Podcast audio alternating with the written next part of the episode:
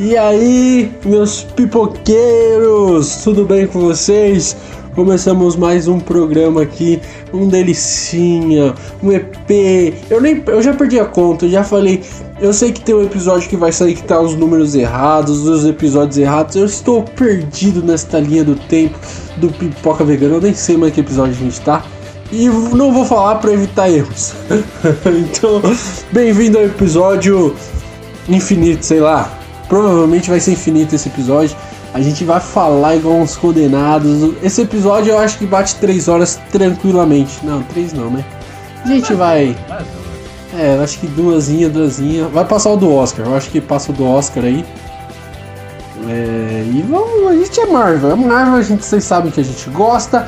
E então, antes de mais nada, vou falar para você se inscrever no nosso Instagram, no nosso Twitter e seguir nosso se, se inscrever no nosso YouTube e dar um like aí nessas plataformas aí que dê, dê para dar o like, é, dê para você fazer o que você for. Se inscreve aí no nosso canal, certo? A gente tem pouco inscrito e ó, o, o Invocação do Mal bateu 400 views, 500, quase 500. Tá chegando a 500, cara.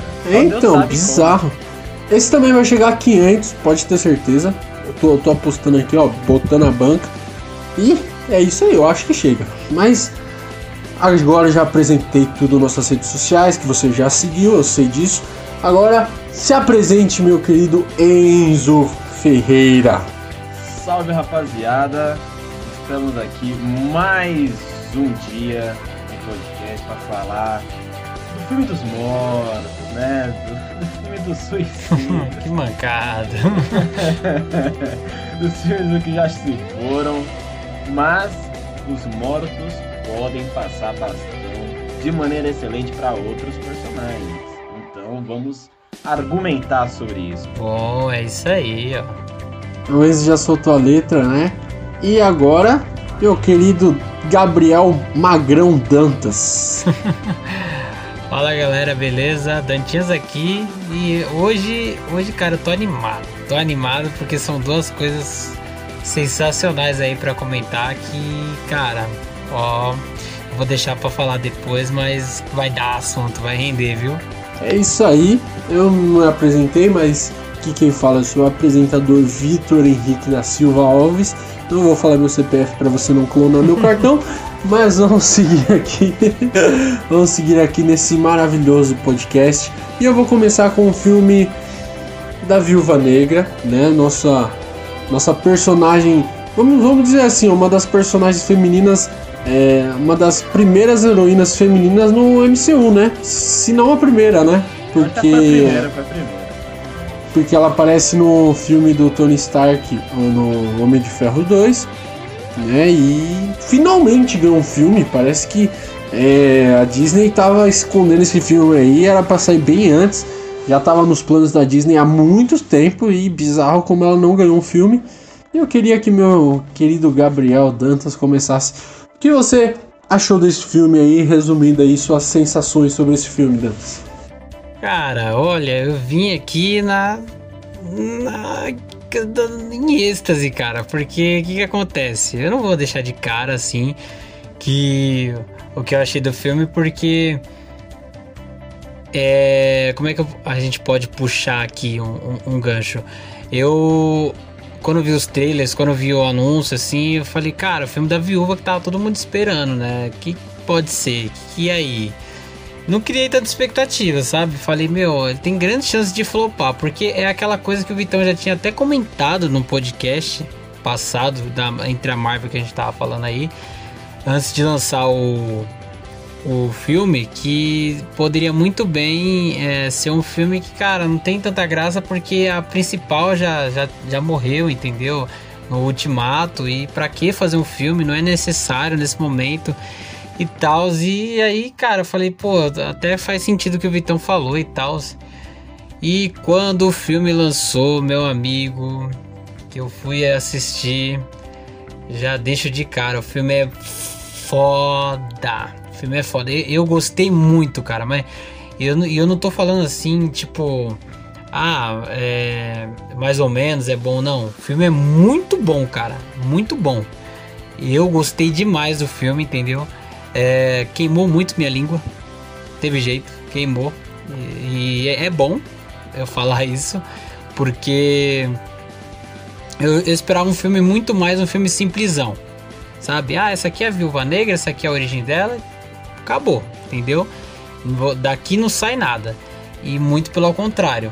O filme apresentou muitas propostas boas que a gente vai falar depois, né? Vamos segurar um pouco. Mas o filme é bom. Isso é com toda certeza posso falar. O filme é muito, muito bom. E eu vou dar minha opinião aqui, antes do Enzinho passar um pouquinho aqui na frente dele. Eu já tava. Eu não tava muito hypado pra esse filme. Tipo, puta, eu quero muito ver. Não, é Marvel. Então, tipo, todo filme da Marvel eu fico um pouco ansioso e tal, mas não foi um hype, tipo, putz, ai, ai.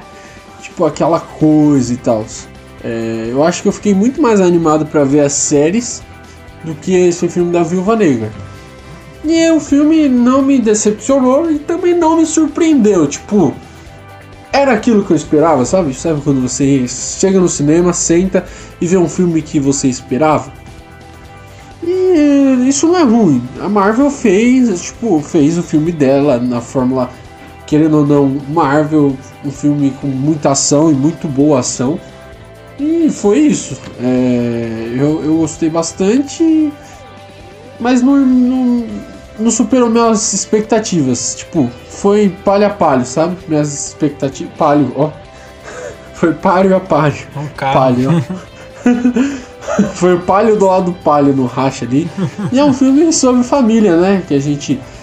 Não, não apareceu Vin Diesel, mas é sobre família o filme. Meu Deus, e... o Veloz tá na cabeça. Família tá dominando nos podcasts. Família. Meu, eu vi um meme sobre família que é incrível. Mas vai aí, Zinho. Agora, sua vez aí. Fala o, o que. Mano, seu eu, feeling sobre o filme. Eu acho que é assim, mano. Eu não, também não tinha muita expectativa, expectativa pra Viva Negra. Eu achava que ia ser um filme mais para o. Mais tipo pra dar um filme digno pra Scarlett Johansson, que é uma excelente atriz. E eu sempre falei, pô, mano, como a Marvel nunca deu um filme pra ela antes. Como nunca deu filme pra ela antes. E depois desse filme, eu afirmo de novo, como não deram esse filme pra ela antes. Eu, eu, acho abismante desse filme ter, ter, ter, visto a luz do dia depois da morte da Viúva Negra, porque esse filme é sensacional, cara. Eu gostei muito desse filme. Eu fui ver sem expectativas e eu, minhas expectativas subiram muito. Eu acho que esse filme foi um dos filmes mais diferentes da Marvel. Teve muitos elementos que, que me surpreenderam. Eu não esperava. A, a ação que até o Vitor citou, que é a tal da ação Marvel e tal, foi muito bem, muito bem feita. É, tudo, eu acho que o elenco foi muito bem escalado, a, a diretora é, fez muito bem, a diretora Kate Shortland, ela, ela dirigiu muito bem o filme e, cara, sinceramente, esse filme pra mim foi muito bom, porque eu não dava nada pra sinceramente, eu não dava nada. E, cara, foi um dos filmes mais diferentes da Marvel. Eu não acho que esse filme foi mais do mesmo, igual muitas pessoas falam. Eu acho que esse filme foi diferente sim. Porque todo mundo pensa, ah, mano, vai ser só pra passar o pastão, isso, aquilo. Não. Queira ou não, tem as suas importâncias, é, principalmente um outro tema que vamos trocar mais pra frente para não atropelar a pautinha aí. Mas eu gostei desse filme, cara. Eu gostei muito desse filme. Gostei muito. É... E puxando até o que o Enzo tá falando, cara, é, não sei se vocês vão concordar comigo, mas eu acho que esse filme, o certo, é, não era nem lançar por agora, cara. Eu acho que ele tinha que ter sido lançado antes de Guerra Infinita. Sem a cena pós-crédito, claro. Porque bate tudo, cara. Bate tudo, tudo, tudo. Até a, a jaqueta da. Da. Da Helena, mano eu juro pra você, quando, tipo, a jaqueta da irmã da Viúva Negra tava lá, depois que a gente viu no Guerra Infinita que a. que a Natasha tava usando a jaqueta da Helena, eu pensei, mano, a Marvel literalmente planejou tudo isso. O Kevin Feige é, é, um, é um gênio, sabe? Tipo, pô, como, como esse cara pensou em tudo? E, sinceramente, esse filme era para ter sido lançado após Guerra Civil, ou pelo menos antes de Guerra Infinita, tá ligado? Esse filme é muito bem feito e não é um filme descartado pelo universo Marvel, não. É um filme muito bom e muito importante e muito diferente para mim. Eu acho que é, a contra... ele, é, ele não é o melhor filme solo, claro. É, tem filmes solos é, acima, porém eu acho que de filme solo eu vou afirmar uma parada aqui para vocês. É top 3 da Marvel de filme solo. Eu afirmo com uma tranquilidade absurda, porque esse filme é diferente, esse filme é bom, muito bem feito e os lucros estão aí, né? Não dá pra desprezar a Natasha, que fez muito pelos Vingadores, mas nunca é reconhecida, né? Eu não discordo não do, do, do Enzinho, não. Discordo não. É, sobre... Vocês aí falaram aí, o Enzinho falou que a gente vai respeitar a pautinha, porque vai ser praticamente três temas essa, esse episódio vai ser Viúva Negra, Loki e o futuro da Marvel, que agora chutaram o balde, mas calma que a gente vai falar mais pra frente. Essa né? semana o Kevin Feige chegou na sala de reuniões e falou, mano, eu quero que vocês liberem o que vai ser a fase 4 da Marvel, mano. Ele chutou o balde, literalmente mesmo. E segura, viu? Porque vai vir pesada, meu amigo. Pesada. Eu. Sim, sim. O Enzo falou aí que a Marvel pega pelos detalhes e, cara, eu, eu essa semana eu vi um, uma coisa no, no, na internet aí que, se você perceber, eu sei que não tem muito a ver com o tema, mas é uma curiosidade rapidinho. Se você pegar o Guerra Infinita, o começo, a música dos Vingadores, e se você pegar o, o Vingadores Ultimato, o começo, você vai ver que no, no Ultimato só tem metade da banda, porque, tipo, metade do planeta tinha sido aniquilado, virado vapor. Então, tipo, ah, curiosidade. Nossa, e dois cara. anos depois você só reparou isso agora? É, eu vi na internet. Putz, grila, hein, agora. meu apresentador? Atrasado. o maluco é ligeiro. O balaco. A internet. a internet aqui chega depois, desculpa aí. internet Rubens Barrichello. Acre News. Oh, uma coisa que o, o Rob Downey Jr. tava no elenco, mas não, não deu as caras, né? No filme, é, não, é não, teve, ele... teve uma cena deletada. Não, ele, assim, ele não tava no elenco. Ele uma cena do Homem de Ferro. Não, Homem de Ferro não. Uma cena do Capitão América Guerra Civil, né? Uma cena que ele e a Natasha estavam discutindo. Ia aparecer, porque essa cena foi deletada do filme lá de 2016. Só que ia aparecer, mas tipo eles preferiram cortar e tal, não sei, não sei porquê, acho que para respeitar, né, a morte do Stark aí, mas ele no filme não tava, não, né? Ah, legal, é... seguindo aqui então, é...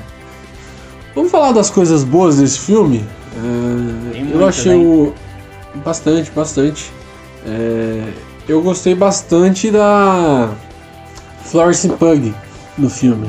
Eu achei ela. Filha da mãe, olha. achei ela muito bem, cara, no filme. Eu gostei também do Dave Hambor. Hambor, né? David Hambor. Harbor. Harbor. Eu gostei bastante da, da, da família, né? Da Rachel Wilson. É, Rachel, né? Rachel Wilson. Nossa, que nome difícil. É, o nome dela é bem difícil mesmo. É. Chama de Rachel, eu gostei. É, é Rachel, apenas. Ela... Rachel, é. Eu gostei bastante, sabe? Bastante mesmo da participação é, deles.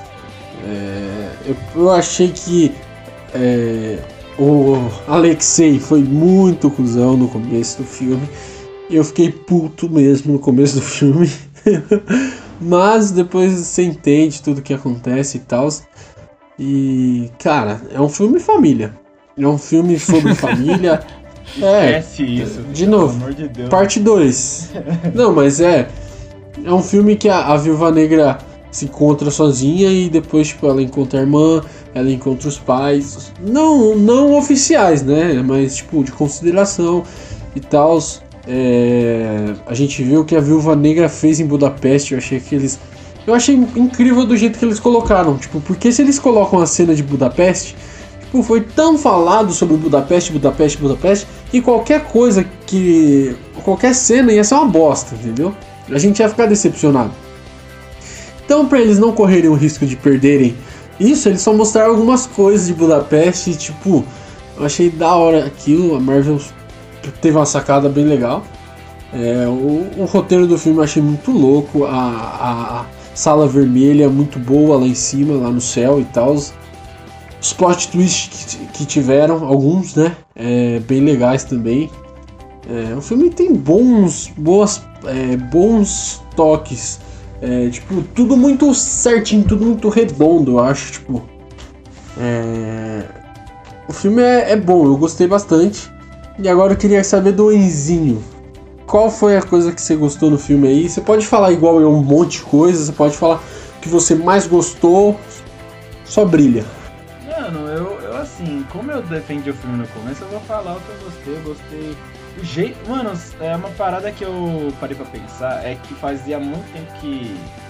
Eu tava ouvindo isso né, no podcast, daí eu parei pra pensar, é verdade. A Marvel, tipo, já começar com seu logo e tal. Porque geralmente sempre é uma ceninha de introdução. E daí depois o logo. E daí logo depois daquela.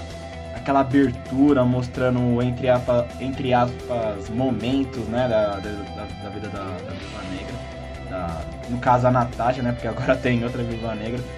Eu achei isso um ponto diferente do filme, achei muito interessante. E igual você falou, eu gostei do elenco. Nossa, mano, pra mim a Florence Pugh, mano, que atriz sensacional. Mano. Eu já tinha gostado dela no Midsommar, porque é, ela, ela fez um papel dramático muito bom.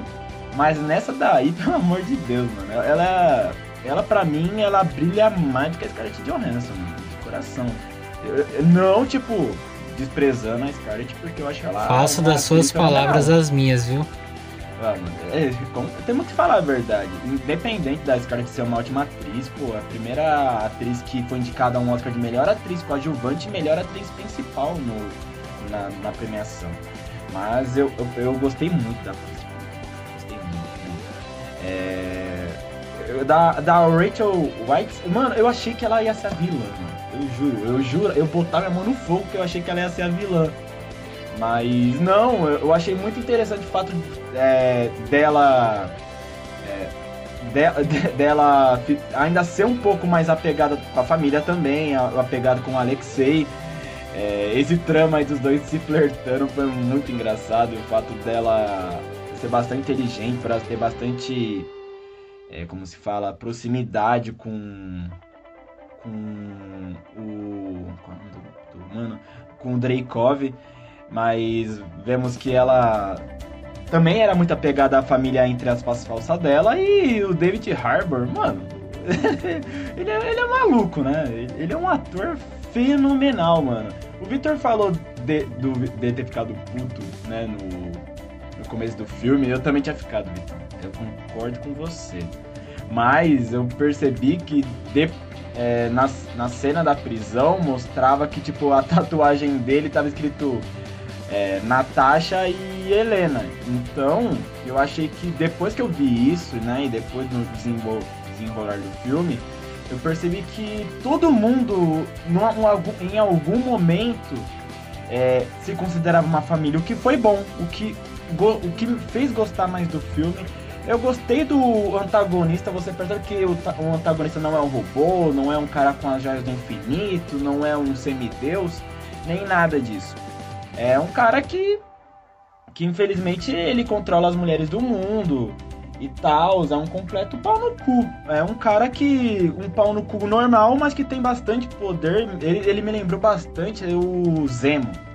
Que era um cara sem poder, mas era um cara bastante inteligente. E isso foi muito bom porque eu, eu, eu achei ele um, um antagonista muito bom.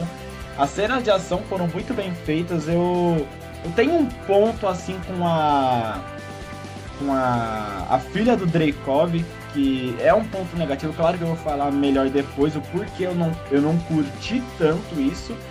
Mas de resto eu gostei bastante do filme. Eu acho eu, eu vou queria falar mais porque eu achei que isso é muito importante pro universo da Marvel porque você percebe que em Ultimato, a, a Viúva Negra, ela tava uma mulher sem esperança. E nesse filme, apesar de ser antes, ela, ela tava com esperança. Você percebe uma, toda uma linha de história, uma, toda uma linha de raciocínio. Que, tipo, no final desse filme, ela era uma mulher que, tipo, de uma fugitiva, né? Já, devido aos eventos de guerra civil, ela teve esperança, tipo, igual ela falou, pô, eu consertei uma família, agora eu vou tentar consertar outra. E ocorreu os eventos de Guerra Infinita e tal, mas você percebe que esse filme segue toda uma linha de, de história, segue toda uma linha importante que, que faz com que esse filme não seja descartado totalmente. E por conta disso, esse filme cada vez mais me conquista. Cada dia que passa, eu gostei bastante desse filme. E como esse filme é... vai ser importante pro universo, pro futuro da Marvel. Muito importante. Principalmente para séries do Disney Plus, né? Mas eu vou, vamos aperfeiçoar mais pro futuro. É, mais pra frente, né, desse, desse programa. Mas de resto, cara, eu, eu gostei muito de tudo. Literalmente tudo. Nada assim. Os pontos negativos para mim são coisas pequenas, mas comparado às qualidades, tem, mais, tem bastante mais qualidade do que defeito, cara.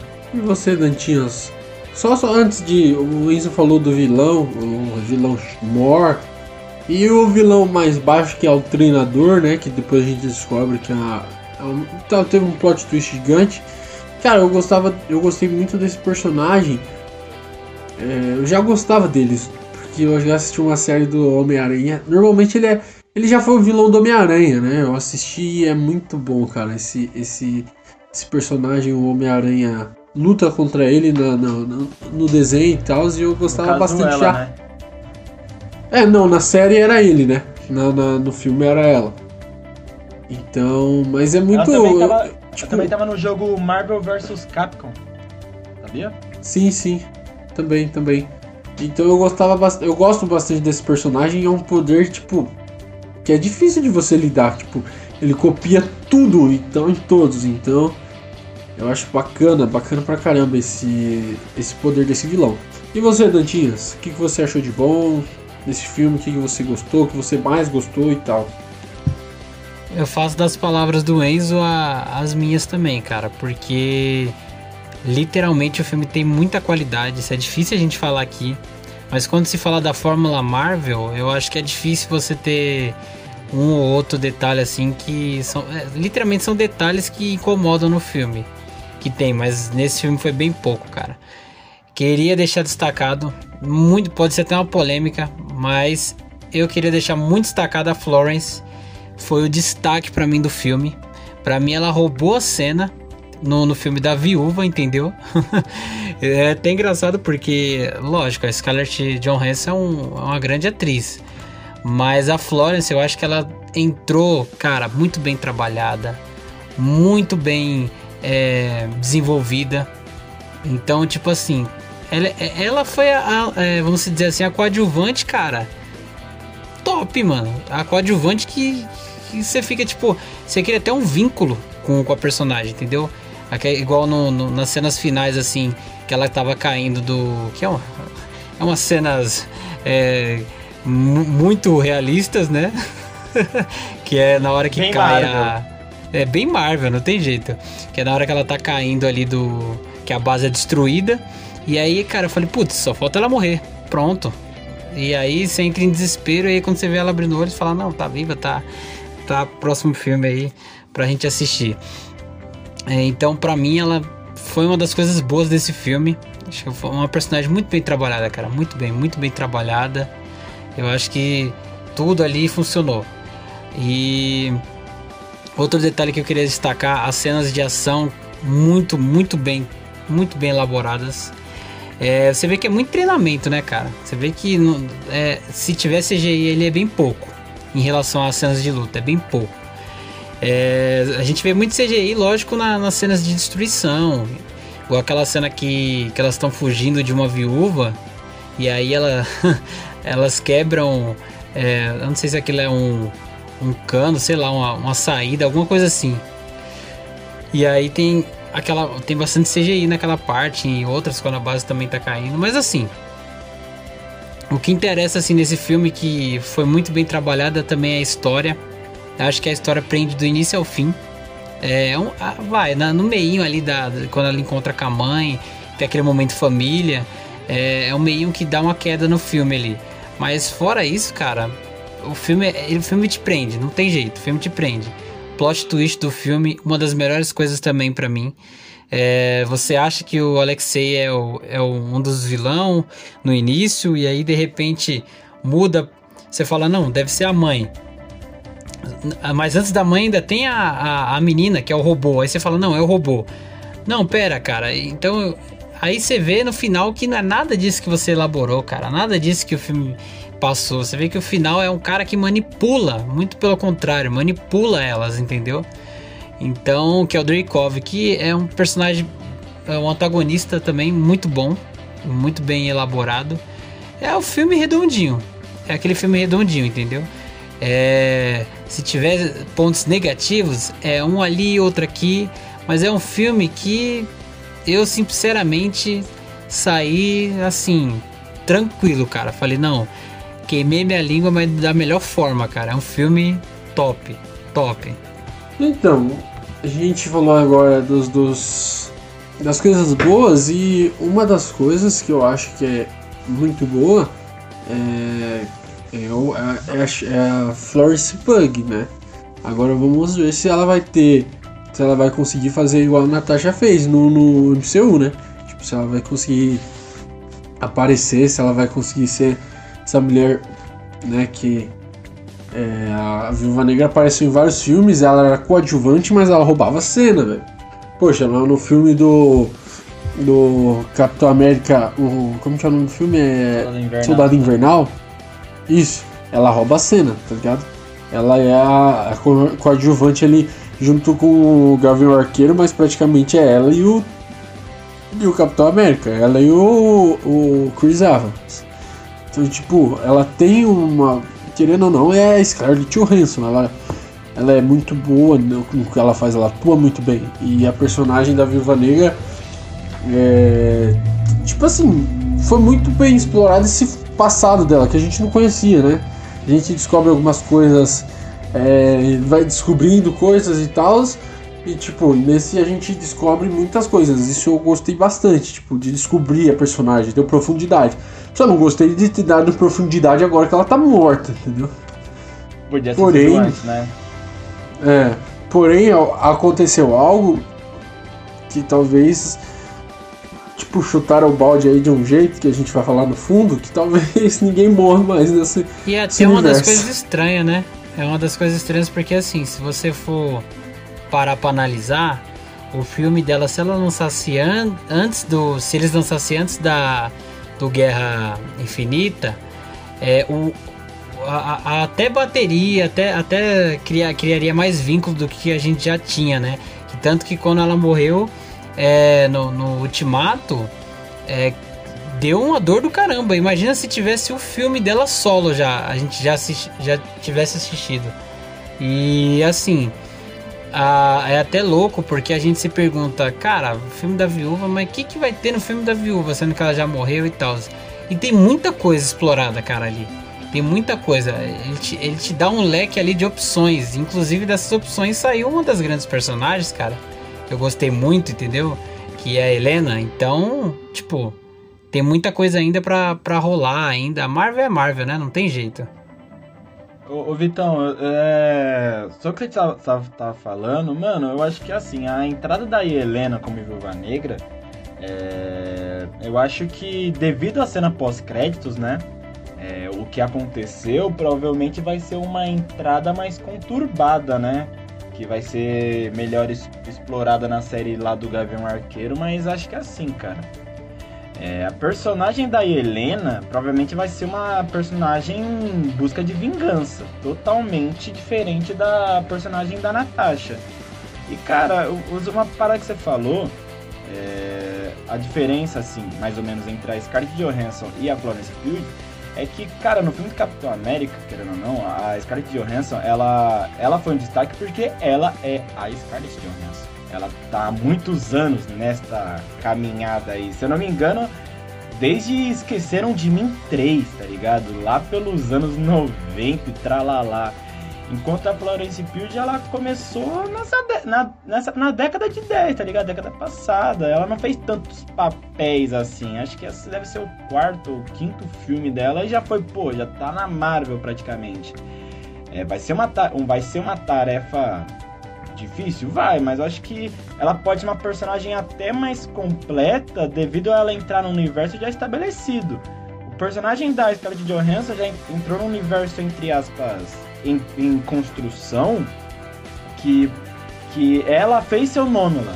Não, não fez tanto porque a Marvel poderia ter, né, dado uma forcinha a mais. Demorou, mas pelo menos a gente sabe que a Scarlett Johansson pode descansar em paz do papel de Viva Negra, que ela tanto fez questão no na, na escalação do elenco lá no Homem de Ferro 2, mas acho que for para pensar, o, o, a meta agora, agora da Florence Pugh é muito mais pesada porque, cara, ela vai entrar num universo já estabelecido e ela vai, querendo ou não, substituir apenas a Viva Negra, do mesmo modo que o Anthony Mack vai substituir o Chris Evans como Capitão América, tá ligado? É um, é um peso muito, mas muito difícil, tá ligado? É, e eu não sei dizer é, se é verdade isso ou não, mas eu sinto que a cena final ali sem ser a, a pós-créditos, a cena final mesmo dela entrando na nave, eu, eu sinto que aquilo ali foi gravado na, no, ao mesmo tempo que Guerra Infinita, cara. Não sei porquê.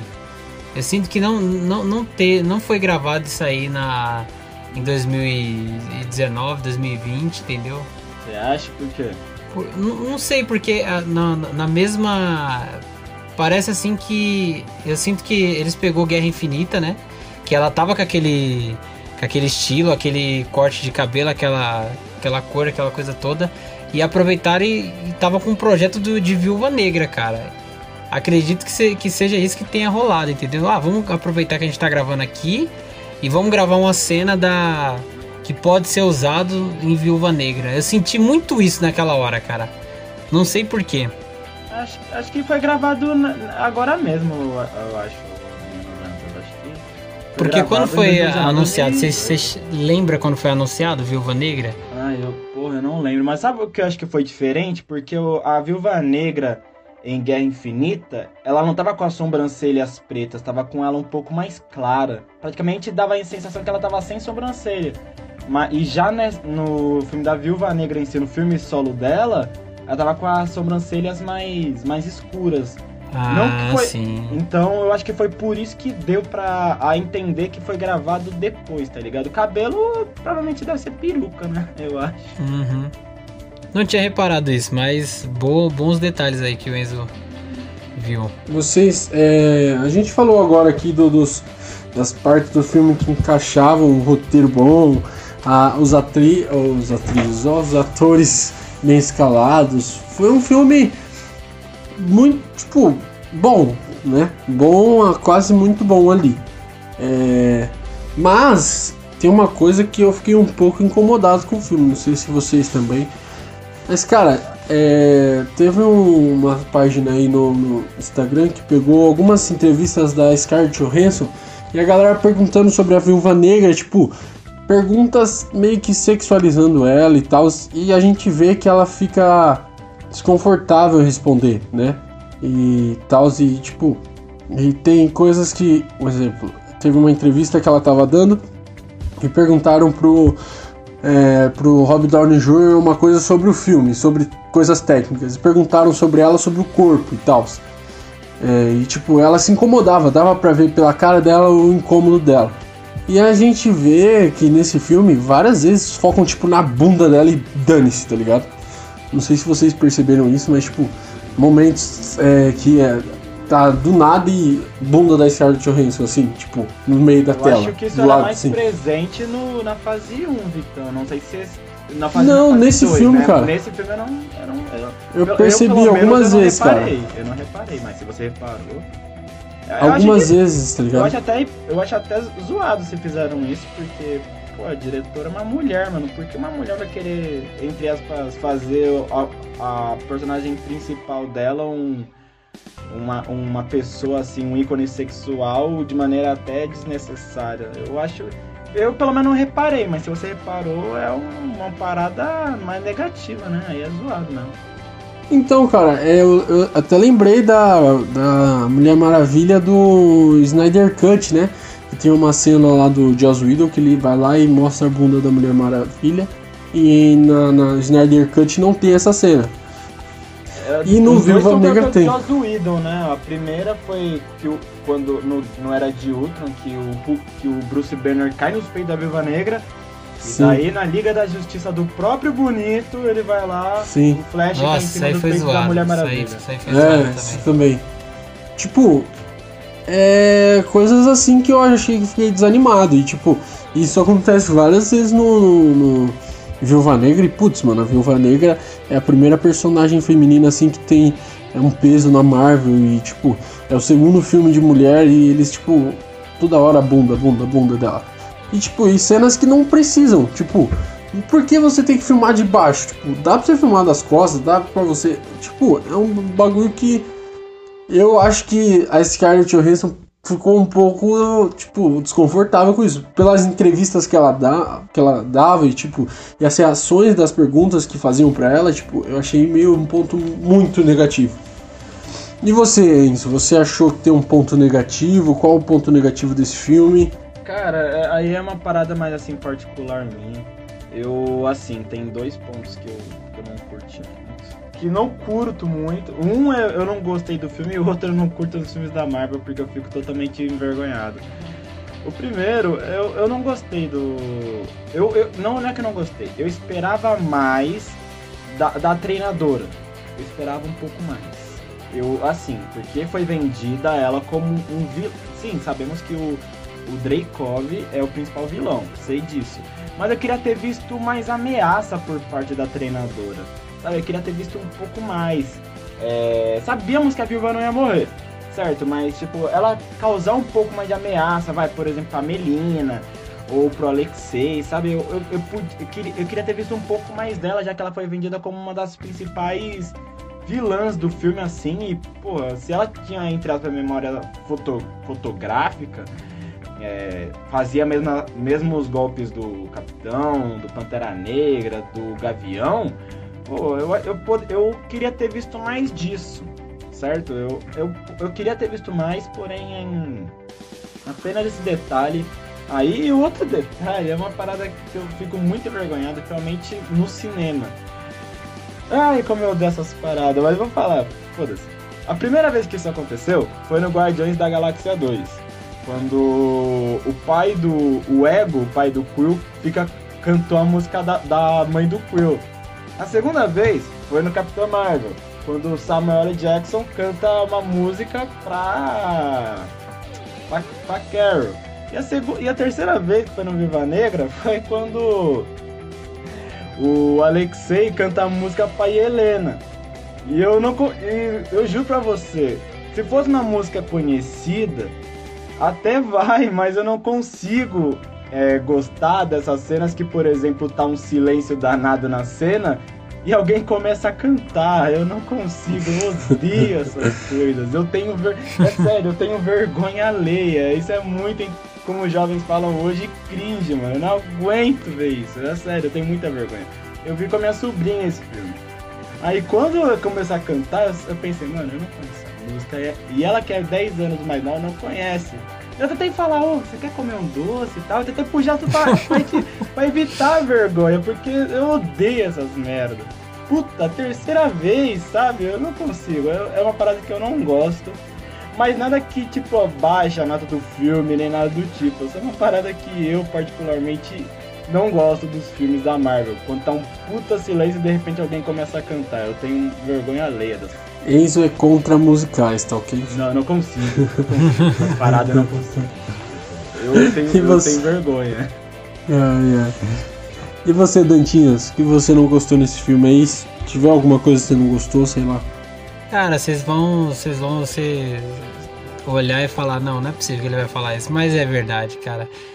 Mais uma vez, mais uma vez a Marvel pecando em algumas piadas, cara, no filme, entendeu? Tipo, eu sei que é pra quebrar muito aquele clima do que tá rolando no no, no filme, mas igual, eu gosto muito do ator que faz, que é o David Har Harbour. E assim, o filme tá rolando lá tranquilão e tal. E tem algumas piadas que, que fazem que você fala, nossa, mano, caiu no momento certo, tá ligado? Somente na, na hora que, ele, que ela encontra a família lá, toda reunida, e tem um porco lá, e fica zoando o porco lá. fala de casamento, ai, do dia. É uma cena muito legal, entendeu? Mas igual, eu vou dar um exemplo de, um, de uma, pô, tá lá rolando a cena de ação lá, aí o o, o, o é, Alexei tá lá falando lá, ai que não sei o que, que nananana, nananana, e quando ele vai ver a porta tá aberta, sabe? Tipo, porra, nossa, precisava fazer isso, essas piadinhas. Tem a, tem a piadinha que, que ele solta lá no meio do, de, um, de uma ação, a música para, aí você fica tipo, nossa, mano, que bosta, entendeu? Tipo, mó corta-clima, sabe? Eu achei que foi desnecessário. Eu acho que até um certo ponto tava bom. Aí teve uma hora que já começou a ficar chato, tá ligado? Eu já falei, ah, não, não, cara, tá bom, tá bom. Fora isso, eu acho que é, é a único, única coisa para reclamar mesmo. Porque de resto, cara, não tenho nada de ponto negativo assim do, do filme, não. Eu acho que é um filme completinho, igual eu falei pra, pra vocês. É um filme que tá de parabéns. É, Vitão, acho que esse filme não tem tantos problemas assim. Esse tipo, eu pelo menos os problemas que eu dei é paradas pequenas. É, nada que prejudicasse a produção do filme não. É tão zoado igual o Army of the Dead. Mais um podcast. Nunca vou perdoar. Nunca. Não, é que assim, é, o que eu até no início, antes de, de assistir assim, não, antes não, depois de assistir o filme pela primeira vez assim, eu iria apontar como ponto negativo, mas depois eu olhei e falei, cara, pra, não tem necessidade de, de, de, apontar, que é o agente dela, né? Tipo, cara, o cara é um agente, o cara faz. o cara tem que fazer o trampo dele e dane entendeu? Eu achei. No início eu achei que era um personagem que não tinha sido muito explorado, mas tipo, depois eu percebi e falei, não função dele é essa. Pô, entendeu? Tipo, não tem por que eu ficar arrumando coisa. Então, eu, pra mim, eu mudei de ideia dessa, mas mesmo, mesmo pra mim, é essa questão da piadinha aí que tem hora que já empapuça já. É, eles perdem um pouco a mão, né? Uhum. Marvel Marverão. Ah, eu acho que assim, é, depois do Tony Stark, né? Que era tipo um, um livro cômico muito, muito forte os filmes da Marvel. É que, tipo assim, a gente tem o Tony Stark, a gente tem o Drax, né? Pelo. A gente tem alguns. A gente tem uns alívios cômicos muito bons. Então, pra, pra tipo. Não encaixou direito algumas piadas e tal, as outras sim. Mas o. difícil. A cantoria Aquela... não encaixou, Vitão, desculpa. É. Tem que concordar. não, não gostei. Agora vamos, vamos fazer fazer a nota agora já da, da Viúva Negra, porque a gente vai partir para o Loki, para a AVT e para outras coisas. Mas antes, vamos lá. Notinha do Viúva Negra. Vamos começar pelo Gabriel Dantas. 9, debate pronto aí, ó. 9? Boa. E você, Isa? 9,5. Ah, eu vou dar 8, que perdeu muito ponto porque é um filme sobre feminismo. A, a, sobre feminismo não, mas tem várias mulheres sendo exploradas e poxa, o filme é um cara que domina as mulheres, que roubam elas e treinam elas, dominam a mente delas e e, é um, e a Viúva Negra, a, a, Scarlett Johansson já falou várias vezes que se incomoda porque a, a personagem dela é toda, toda vez é só o corpo, o corpo e o filme praticamente mostrou a bunda dela umas 4, 5 vezes, toda hora, toda hora. Então eu vou perder dois pontos para mim por causa disso. E é 8. Lacrei. Na moral, de Lacrei. depois você depois você me mostra essas cenas porque de coração. Eu não lembro de ter visto ela, mas depois, depois eu te mostro. Quando chegar no Disney Plus aí, já tá, né? Mas a gente não vai pagar 70 pau. Mas quando a gente chegar, eu vou te mostrar, vou te mandar os prints da, da, da do, do, do, da galera. Ridículo, mano. Eu achei aquilo lá babaquice. Mas enfim, lacrei. Imitei aqui. Imitei não, militei aqui. Talvez é, militei errado, é mas. Pra, é pra outro militei. Não, mas eu não, não, tenho. Eu não sou gado, tá ok? Nem de Lula, nem de Bolsonaro. Não, tá mesmo. ok, não, não fala tá ok. eu sou eu sou livre, eu não sou. Eu não sou nem de direita, nem de esquerda. Eu sou Essa pipoqueiro. É isso aí. Vamos para Loki, estou localizado. Localizado. Agora vamos para VT e já queria que você já desse seu parecer aí, Dantas, você aí, o que, que você achou dessa série? Já já falo de cara. ah, eu vou ficar mais aliviado. Olha, não dando muito spoiler, mas desde já é uma das séries no momento do Disney Plus para mim, eu falo sem medo de errar aqui, uma das melhores, uma das melhores, se não a melhor no momento. Porque cara, uma série que eu não sei nem o que falar, cara, tipo, eu, eu esperava a série do Loki, uma, uma série, tá, legal, Loki, vamos mostrar aí o aquele Loki de Asgard que a gente conhece e tal. Só que a gente vê outro Loki, ou melhor, outros Lokis dessa série, entendeu? Então, cara, é muito bem trabalhado. É muito bem trabalhado em todos os setores a, a série.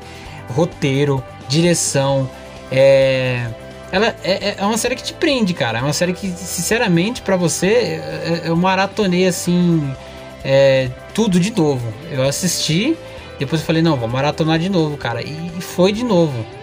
Porque me prendeu, me prendeu, juro pra você. E comparado assim, já vou fazer desde já uma comparaçãozinha. É Loki, WandaVision, que foram as que lançaram e. Eu sempre esqueço o nome, é Capitão América e, Fal Falcão. É, Falcão e Soldado Invernal. É, enfim, é a nova série do, do novo Capitão América, entendeu? E o Falcão. E o Falcão, e o Soldado, né? E assim. Comparado, esses dois, esses três aí, comparado, o, o que tá ganhando aí na frente até agora pra mim é o Loki, cara.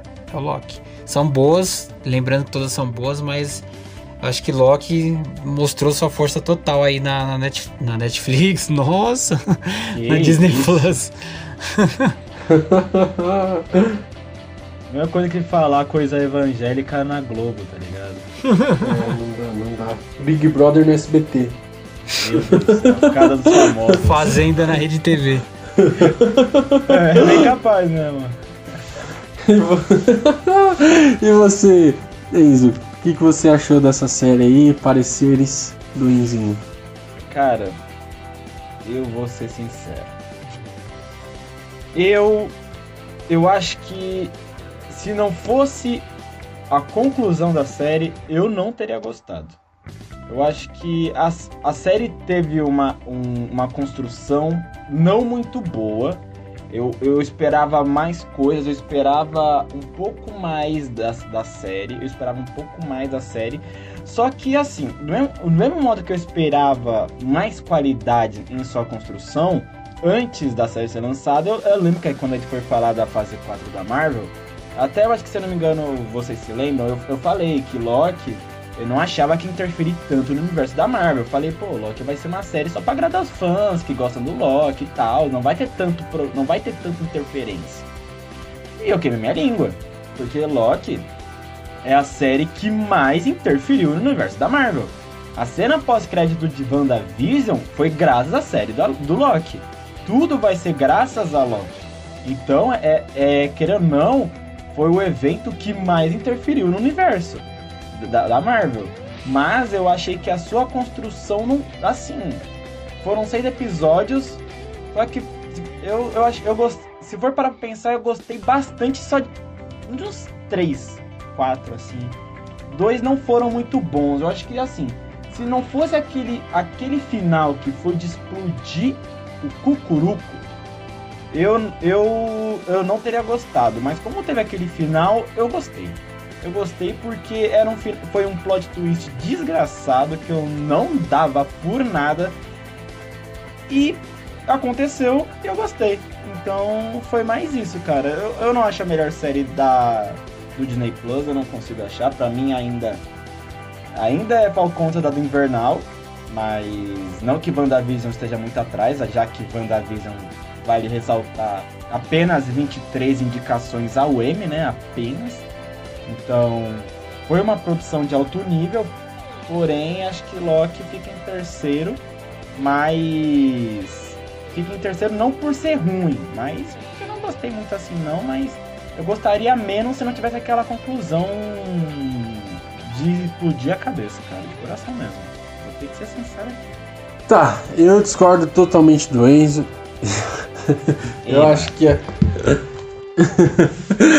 antes. Não, totalmente não, mas tipo assim, antes do final eu já tava muito hypado pra série. Eu, eu também pensei que não ia interferir no universo da Marvel. Eu, eu, eu pensei que não ia. Porém, cara, é, foi incrível. A série eu achei que foi a melhor das três aí.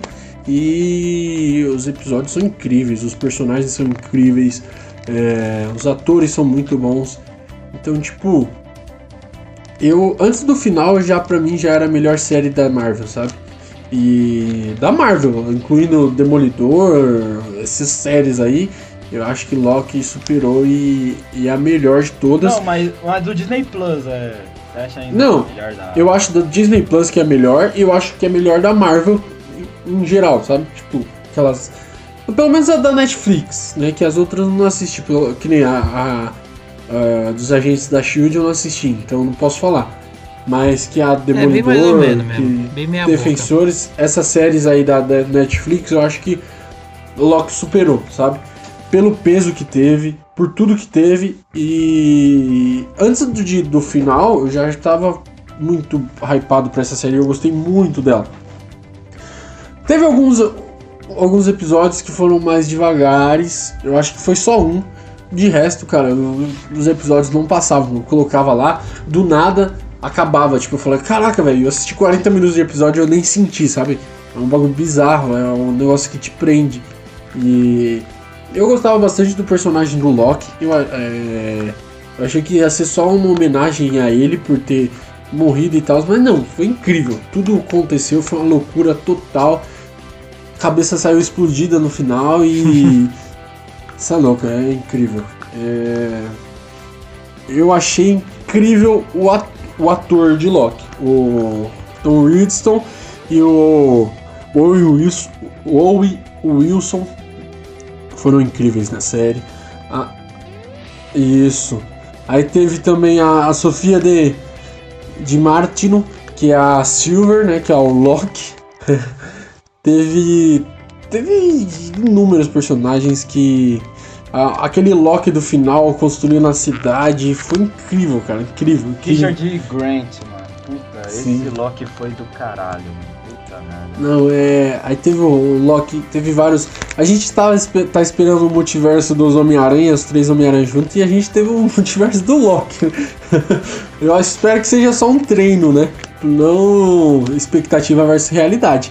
Mas. Eu acho que eu gostei. Eu gost... Se for para pensar, eu então gostei dessa, dessa expectativa. Os Três. Três. Não, é muito, né? Porque aquele exército lá de Loki, pá. Pô, foi, foi maneiraço, mano. Pelo amor de Pô, Deus. mano, tem até uma curiosidade engraçada aqui. aqui. Esse Richard que vocês tocaram aí, que é um dos Locks da série, ele reclamou do traje, meu.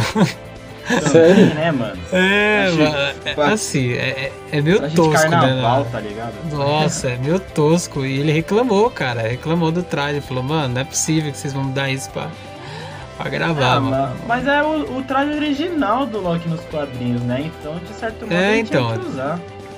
Não tem o que fazer. Mas que foi Não, mas eu achei- foi. E a terceira é uma homenagem que fizeram pro Loki, fizeram pra Viúva Negra e pro. Perdão, perdão. Feiticeiro Escarlate e pro Visão, né? Eles, eles usaram o, o traje clássico dos quadrinhos e o Loki também agora usou o traje clássico dos quadrinhos. Eu achei que foi muito top, muito top. Mas, meu, é, é incrível, é incrível. Eu acho que o final é, é o que pega todo mundo, não tem como, né? O último episódio é de explodir cabeças. E a primeira série que a gente vai ter uma sequência, né? É. Que, não, que vai ter não, que vai, foi confirmada, né? Porque pode ser que as outras tenham também, não, não- só não foi confirmado. Eu acho que a Agora sequência que- do, da WandaVision é o filme do Doutor Estranho, mano. E, o, E o vai ter um Capitão América 4 também, né? É, pro então, Soldado essa Invernal. sequência né? do, do Soldado Invernal. Sabe uma parada que eu, que eu, assim, que eu não curti muito? Que eu achei, que eu achei que a série Loki, o que tornou ainda mais abaixo das outras, das demais séries, eu não curti os efeitos, mano. Era pra Sério, ser, cara? Eu não curti, mano. Eu, tipo, Oxe, assim, como assim? no terceiro Eu gostei dos episódio- efeitos, cara. No terceiro episódio, assim, Sabe, tipo, se eu não me engano, foi no terceiro episódio que tava tendo aquela. Que eles foram pra aquele planeta que ia ter o fim Ah, do não, não, dá pra Sim, entender, sim. dá pra entender. Que é aquele que tá tendo a lua, tá, É. destru- tá sendo destruída. É, sabe, tipo, mano, É meio caiu bizarro uma mesmo. pedrinha, caiu uma pedrinha e tipo, mano, sabe, não, não tinha nada. Não, eu não curti muito, E sabe? tem outra parada estranha. Tem outra parada estranha. É, que é a, a questão mais de, de quem é, manja de iluminação. É um planeta todo é meio ro- roxo, meio pink, sei lá, não, não sei que cor que é, cara, ali. A confusão toda.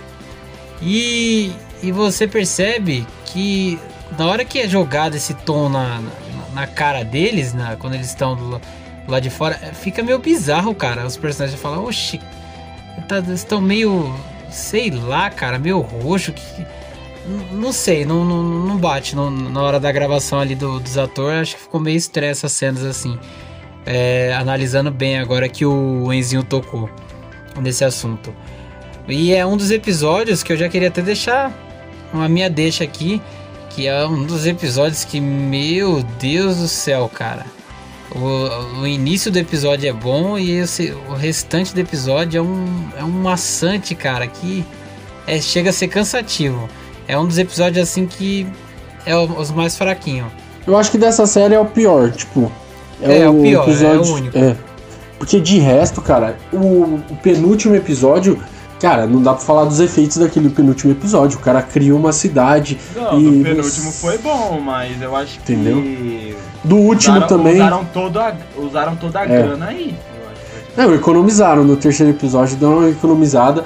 Mas se você pega a, a, a galera da AVT, abre o quadrado, eles entram, é, a galera sendo é, podada, cara, todos esses efeitos são incríveis. Eu acho que, tipo, são Eu não vi efeitos nada muito demais bons. assim nesses efeitos. Acho que foram efeitos simples em comparação do que você fazer, vai, um planeta que está para ser destruído. Eu acho que se for parar pra pensar, mano, em situações como essas, tinha que ser, tinha que ter tido um investimento a mais, não podia ter tipo ter deixado do que deixaram no terceiro episódio. Eu achei que tipo foi até sacanagem como deixaram, sabe? E tipo assim, é, esse- esses da AVT, eu gostei da, da, da forma que foi feito. Tipo, exemplo, igual do Doutor Estranho. Doutor Estranho, poxa, não é um efeito tão difícil de se fazer. Tanto que é que tem uns TikTokers que reproduzem, né, no, no- no celularzinho lá. É, se você tem um moleque lá que é. Mano, o moleque é talentoso, hein? Faz uns bagulho da Marvel que ele reproduz esse, esse efeito. Não é tão difícil. Mas o modo que foi feito é bonito, entendeu? Tipo, é o modo que, que é feito. E aquela caixa também abrindo espaço não é tão difícil de ser feito. Mas o modo que é feito é bonito, entendeu? É, é um modo criativo que eu gostei. E o último episódio pra mim é sensacional. Aquilo lá é. Eles gastaram uma bo um bom dinheiro no penúltimo e no último episódio pra fazer todo aquele cenário, aquela fumaça, um monstro tentando engolir. Isso é louco. Eu achei aquilo ali bom demais, sabe? Mano, É. o último episódio, na moral, eu juro pra você, eu não tava. Eu, eu tava mais ou menos assim com a série. Mas o último episódio, cara, puta, foi muito. Podemos já começar a falar dele? Porque se for falar Não, do último episódio, eu já vou. Calma, falar, calma. pô. Calma. Vamos lá, eu quero saber é, sobre o, o, o Dantas, o que ele não gostou. Mas é sério, o Enzo falou aí que não gostou dos efeitos visuais, achou que a galera economizou. E você, Dantas, o que você achou? Cara, eu já até falei ali pra vocês, é, mas só completando só, o que eu não gostei mesmo da, da série assim em si foi o, o- É que sempre vai ter, né? Não tem jeito.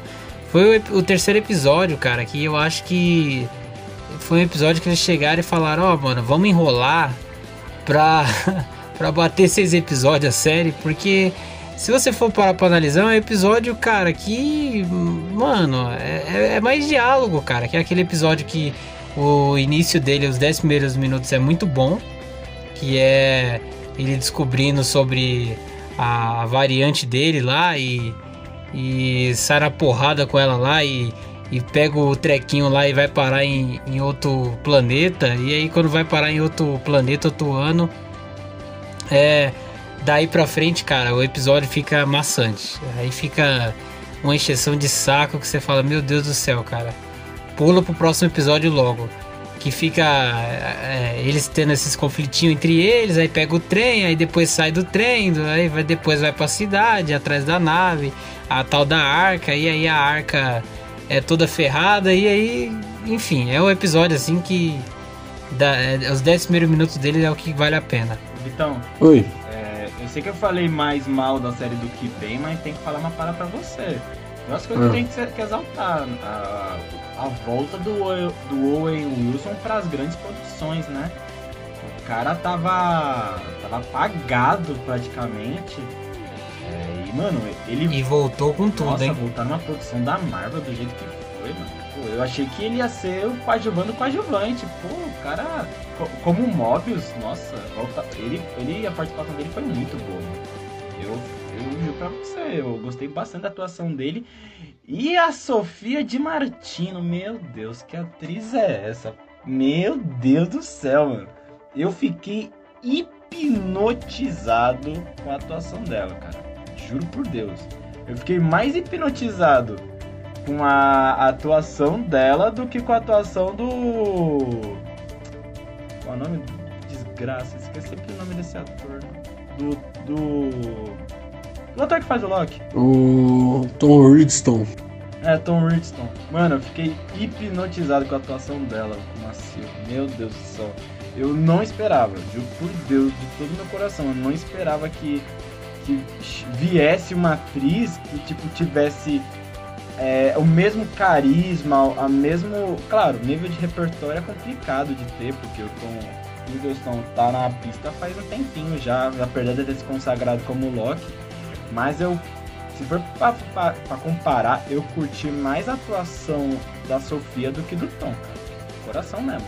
E, e desculpa, é, é claro, é pessoal, respeito, tudo bem, mas a atuação da Sofia foi hipnotizante, cara. Eu fiquei. Eu fiquei louco com a atuação dela. E ela, ela é, é mãe, tipo, e mãe nova, tipo, um exemplo. 37 ela, anos filho- ela tem, mano. Não, o filho dela é novo. É isso que eu quis dizer. Então ela tinha que dar de mamar. Ela gravava a série e dava de mamar pro filho, tá ligado? Então, tipo, foi um negócio, uma coisa bem, bem legal, porque ela arrebentou mesmo, tendo que amamentar durante algumas, algum tempo o filho.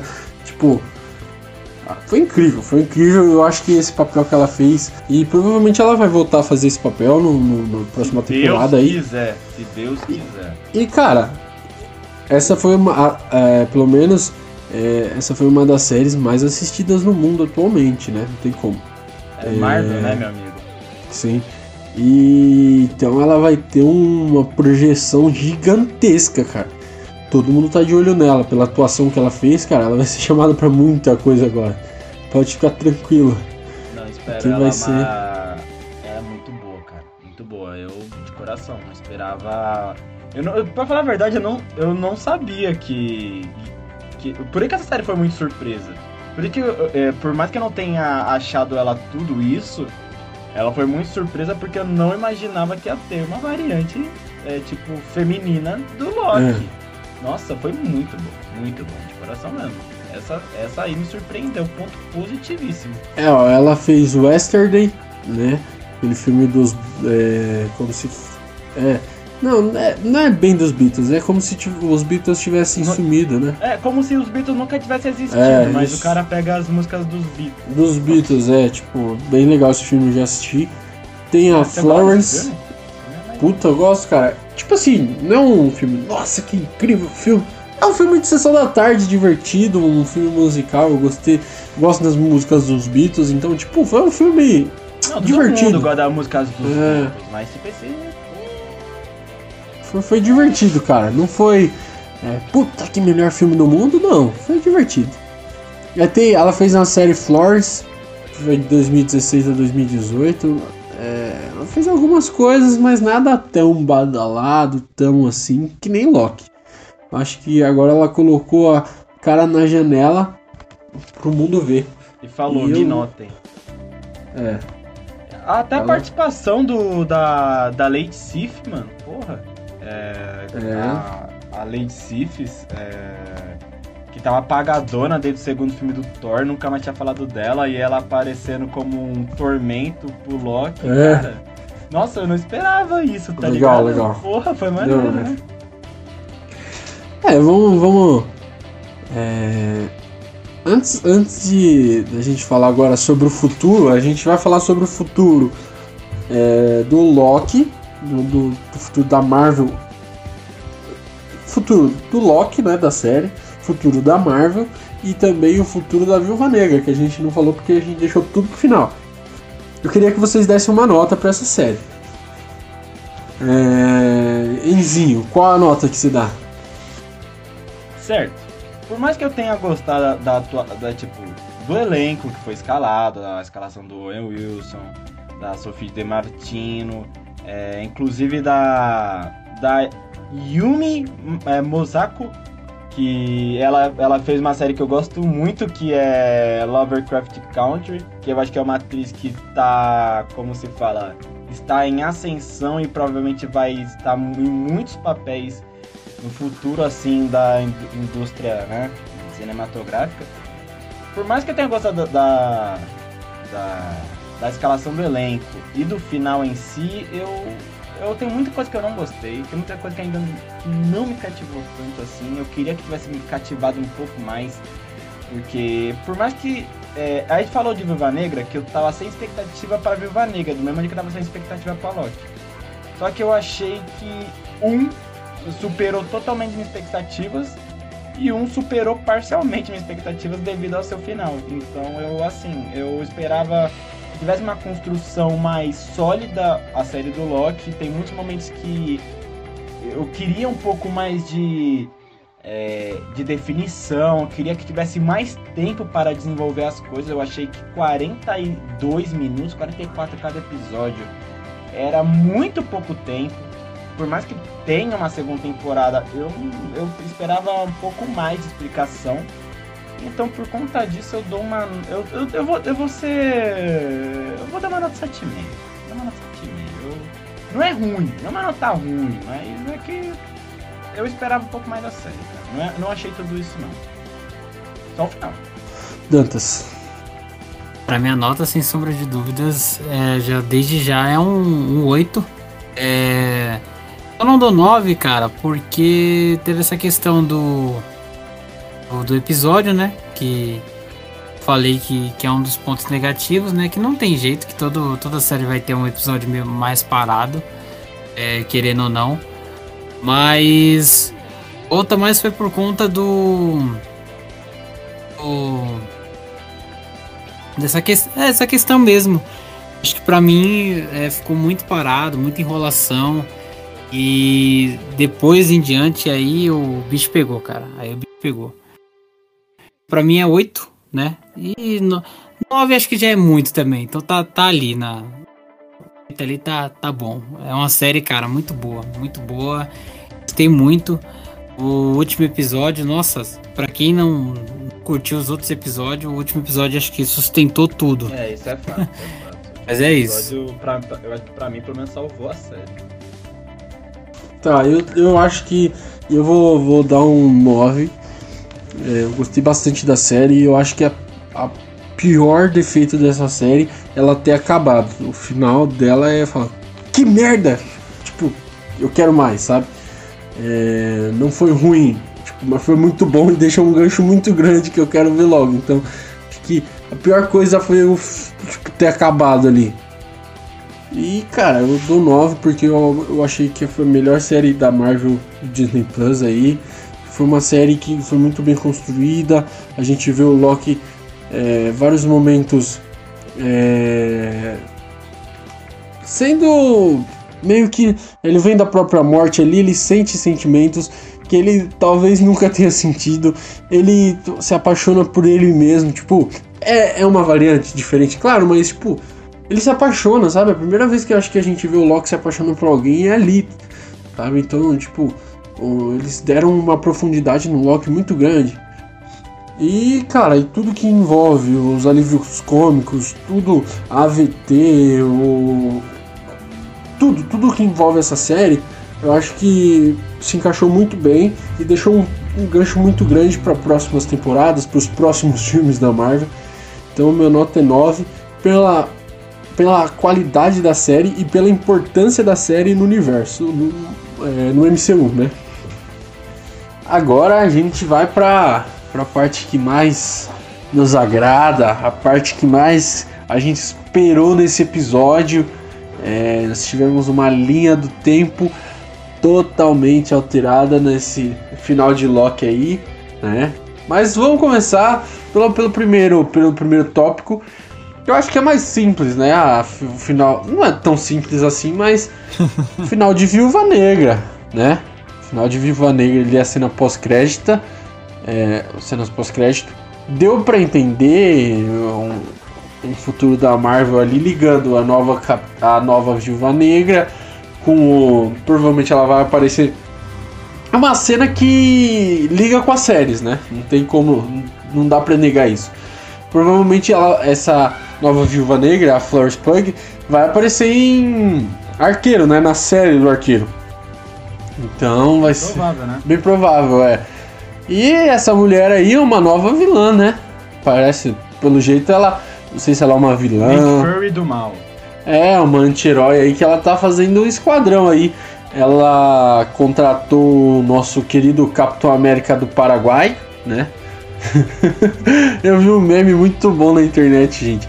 Que tipo, tava na, lá na loja, é, lá no, no, Mercado Livre, é, escudo do Capitão América, é, 60 reais, tipo, escudão e tal, aí colocaram, era só fazer isso, cara, não precisava fazer um escudo, era só comprar no Mercado Livre.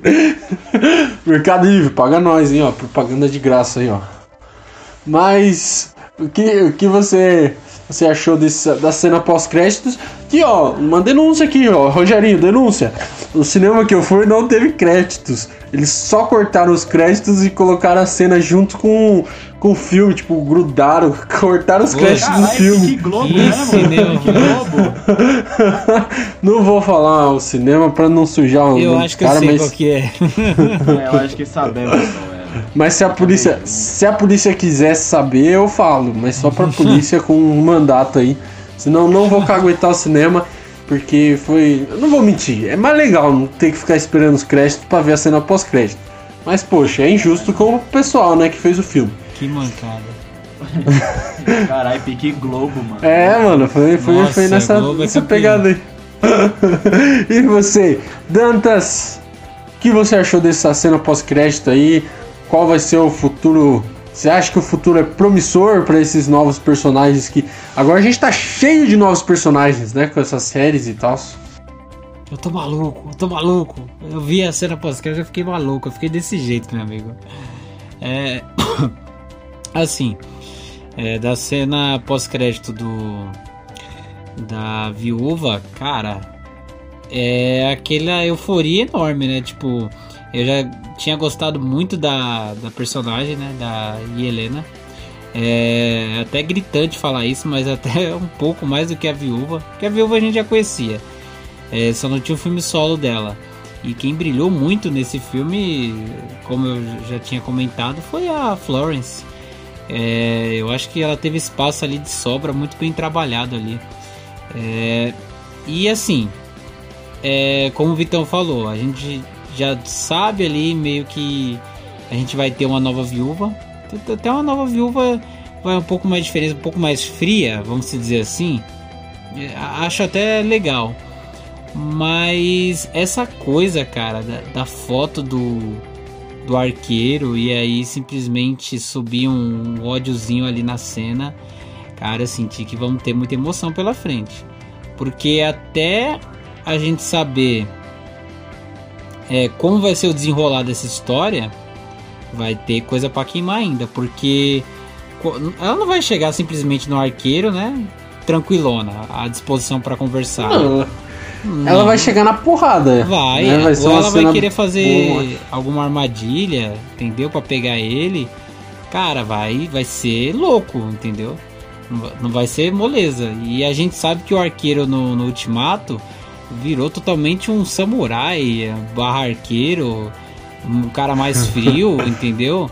Então, promete, cara. Promete ter aí uma cena de luta muito, muito pegada. Ô, ô galera, só Antes, antes eu, eu não sei vocês, mas eu fiquei muito curioso pra saber como a, a, a vilã lá, como que é o nome dela? É a. Eu não vou lembrar o nome da personagem. Mas ela. Ela aparece no filme e, tipo, ela sabe que o arqueiro tem a ver com a morte da viúva. Como ela sabe disso, eu não sei. Mas. Uma parada que, que tem que. Então, aí eu acho a que condessa, a condessa eu posso opinar aqui, mas sem ter certeza ainda, mas vamos se dizer assim que é uma viajante do tempo, hein? Será? Opa! Será? Acho que não, acho que Será que ela é de outro multiverso? Será? Variante. Uma variante? Eita! Não, acho que não. Eu acho que ele tá exagerando, mas talvez, talvez não. Mas e você, Enzo? O que, que você sentiu quando viu aquela cena pós-crédito? Cara, eu fiquei maluco, na moral. A Condessa, que você tinha falado. Isso, Condessa. Ela, a Condessa. Mano, eu acho que ela simplesmente é, tem uma parada contra o Gavião, provavelmente, né? Porque quando ela chegou na Helena, é, a Helena tipo, já reclamou, falando, pô, não me incomoda não. Aí tipo, é, é óbvio que as duas já devem ter tido uma missãozinha juntos e tal. E sabe uma parada que eu parei pra pensar, mano? É, antes, anteriormente, o Gavião Arqueiro tinha sido mandado pela Shield pra matar a Viúva Negra. E agora a Helena é, vai, foi mandada para matar o Gavião Arqueiro, tá ligado? E entre aspas, quem vai tomar as dores vai ser a filha do Gavião Arqueiro, interpretada pela Hayley Steinfeld, atriz maravilhosa que eu estou ans- ansioso para um caralho para ver ela atuando como a Gavião Arqueira. Mas, cara, eu acho que. Acho que essa cena pós-crédito é muito boa, cara. Eu acho muito maneiro o fato da Marvel já falar, ó, se você não viu a série, a série você não vai entender nada, você tem que ver a série. Pra saber quem é, quem é a, a Nick Fury da Deep Web, tá ligado? É, você tem que tá, ter noção disso. E é muito maneiro, é muito maneiro como, como a- ela. Eu acho que. Acho que tem alguma coisa, certeza, algo contra o Gavião Arqueiro, porque é, o Gavião Arqueiro e a Viúva Negra já trabalharam juntos no passado, tanto um lutando contra o outro, tanto a é, um lutando ao lado do outro. Então provavelmente foi é o interesse profissional que ela praticamente manipulou a Helena, jogando os sentimentos dela de luto contra o Gavião Arqueiro. Então acho que, cara, vai ser muito maneiro de ver na série do Gavião Arqueiro. Provavelmente vai ser uma série que, entre aspas, vai ser uma despedida do Jeremy Renner no, no papel principal pra, é, pra Hayley Steinfeld assumir o papel. E Uma passada de bastão, né? a- É, né? Do mesmo modo que Viúva Negra foi, do mesmo modo que Falcão Soldado Invernal foi. É, o Loki ainda não sei, eu duvido muito, talvez seja, talvez não seja, mas, né, mas enfim. É, eu acho que a série do Gavião Arqueiro vai ser, e acho que vai ser uma nova dupla, já que Jeremy Renner e a Scarlett Johansson tinham uma química do, do caramba. E agora a Florence Pugh e a Hayley Steinfeld pode ter uma química maneira também, uma química de amizade muito forte. Tá vindo Então, bem, eu né? Que essa... É, acredito que muito nisso. E acho que essa cena foi só pra, tipo, a gente saber, ó, a Helena vai aparecer, vocês estão ligados e tal, mas a gente sabe que não vai dar em nada. A gente sabe que, que é mais uma tentativa da Condessa recrutar os Vingadores Sombrios e talvez consiga, talvez não consiga. Isso provavelmente a gente vai ver mais lá na frente, né? É, e, e esses Vingadores sombrios aí, provavelmente cada série aí que a gente teve, provavelmente é, vai nesse universo vai ter um recrutado, né? Por exemplo, eu acho que é, talvez apareça mais um recrutado em Homem-Aranha. Por que não, né? Homem-Aranha é bem de rua, então, tipo, eles pegarem um vilão de rua do Imagina o Homem-Aranha. Miles Morales no Vingadores Sombrios, já falaram. É, então, sabe? Pra fazer serviço é- sujo e tal. Ou até. Ou até Demolidor, cara. Já pensou o Demolidor? Porque. Não, é talvez- Demolidor é um cara com. Sabe que eu parei pra pensar quem pode ser? Uma- é, Norman Osborn. O É. Pode ser, pode ser. É, uma, O cara curiosi- tem poder pra caramba. uma curiosidade aqui. É, a Condessa, né? Ela é interpretada, interpretada pela é, Julia Lozes, né? Lozes Delphos. Que é uma atriz que eu gosto pra caramba, cara. Ela já fez algumas coisinhas que eu já assisti. E eu gosto ela, ela fez uma série, As Novas Aventuras de Christina. Ela fez Seinfeld. Ela fez mais, mais coisas de É comédia. verdade, ela fez Seinfeld. Sim. Nossa, eu sabia que conhecia ela, verdade. Ela fez Seinfeld. Ela, Lembrei dela, lembrei dela. ela participou da Saturday Night Live, né? Que é aquela série que quase todo ator de comédia de Hollywood de grande porte participa. Então, tipo, É o ela. Altas Horas Americano. Ah, mano, aí você. É. Aí você baixou. horas Aí você. Aí você baixou o negócio lá, lá Ah, embaixo. Não, eu grande, afirmo com tranquilidade. O Saturday Night Live é o Altas Horas com grife. E ela, eu gostei muito do, e- do papel dela, né? Por enquanto, poucas aparições. E cara, ela vai recrutar os Vingadores Sombrios aí. E que são, na verdade, são até agora eles são anti-heróis, né? Porque, vamos ser honestos, o. O Capitão América lá, o fake, ele não é tão mal assim, né? Ele só não é o É, ele capitão. só tem seu próprio código de conduta, né? É. Aí temos a, a, a irmã da, da Viúva Negra, que também não é tão má assim, sabe? São. Eu, acho que ela ainda não deu muito tempo pra mostrar se é mal ou não. Acho que, tipo, ela. Ah, mas pelas características, ela não vai ser igual a Natasha, sabe? Ela não vai ser boa igual a Natasha. Eu acho que não. Eu acho que ela vai, vai ficar nessa linha, pelo que ela apareceu, aparentou ser nesse começo, ela vai par- par- participar dessa linha tipo anti-herói. Ela vai estar ali, ela é uma heroína, mas tipo, ela não é altruísta ao ponto de vamos se matar pra salvar o universo, sabe? Tipo, ela é mais na dela. É, um, é uma anti-herói. Eu acho que essa, essa galera do. Ela tá recrutando vai ser isso. Eu acho que quem não. pode participar da, do Quem? Sombrios? Agora pra pensar, o Deadpool. Ah, não, aí não. Acho que não. Acho que a Porque ele é um anti-herói agora. Ah, não, mas a pira, a pira. Não, não, sim, ele é um anti-herói, mas tipo assim, a pira do. Do Deadpool é com os X-Men, sabe? Tipo, ele, ele é muito debochado, ele. é, ele não serviria em, em aparecer, sei lá, num filme. A não ser do É, Homem-Aranha ali participando eu num negócio acho, cara, diferenciado, sabe?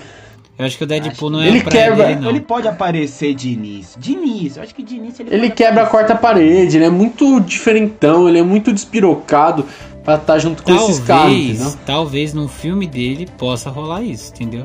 Que a gente seja necessário a gente assistir pra entender a, a continuação de outro filme, vai, que, nessa fase 4 aí, quando tiver mais um pouquinho alongada. É, por ser algo mais comédia. Mas, cara, eu acho que ali reunido, eu acho que não, não bate, não, não bate. É outro perfil totalmente. Eu também acho isso, tipo. É algo, algo a se pensar. Eu acho que o Norman Osborn, eu tenho certeza que, que vai participar, mano. Ele participou dos quadrinhos dos Vingadores Sombrios. Ele assumiu a roupa do Patriota de Ferro, tá ligado? É, então, pode ser, sabe? Tem, tem essa chance. E. O Zemo também, Zemo. O Zemo, o Zemo pode participar. O Zemo é uma boa. O Zemo. É. Eu acho que vai ser esses personagens, tipo, que não têm poderes tão fortes assim e são, tipo, humanos. Agora eu não sei porque eles estão juntando essa galera. Não sei se eles vão aparecer no filme do Capitão América 4, né? Que vai lançar. Não sei onde eles vão aparecer, porque eles estão juntando, né? Tipo.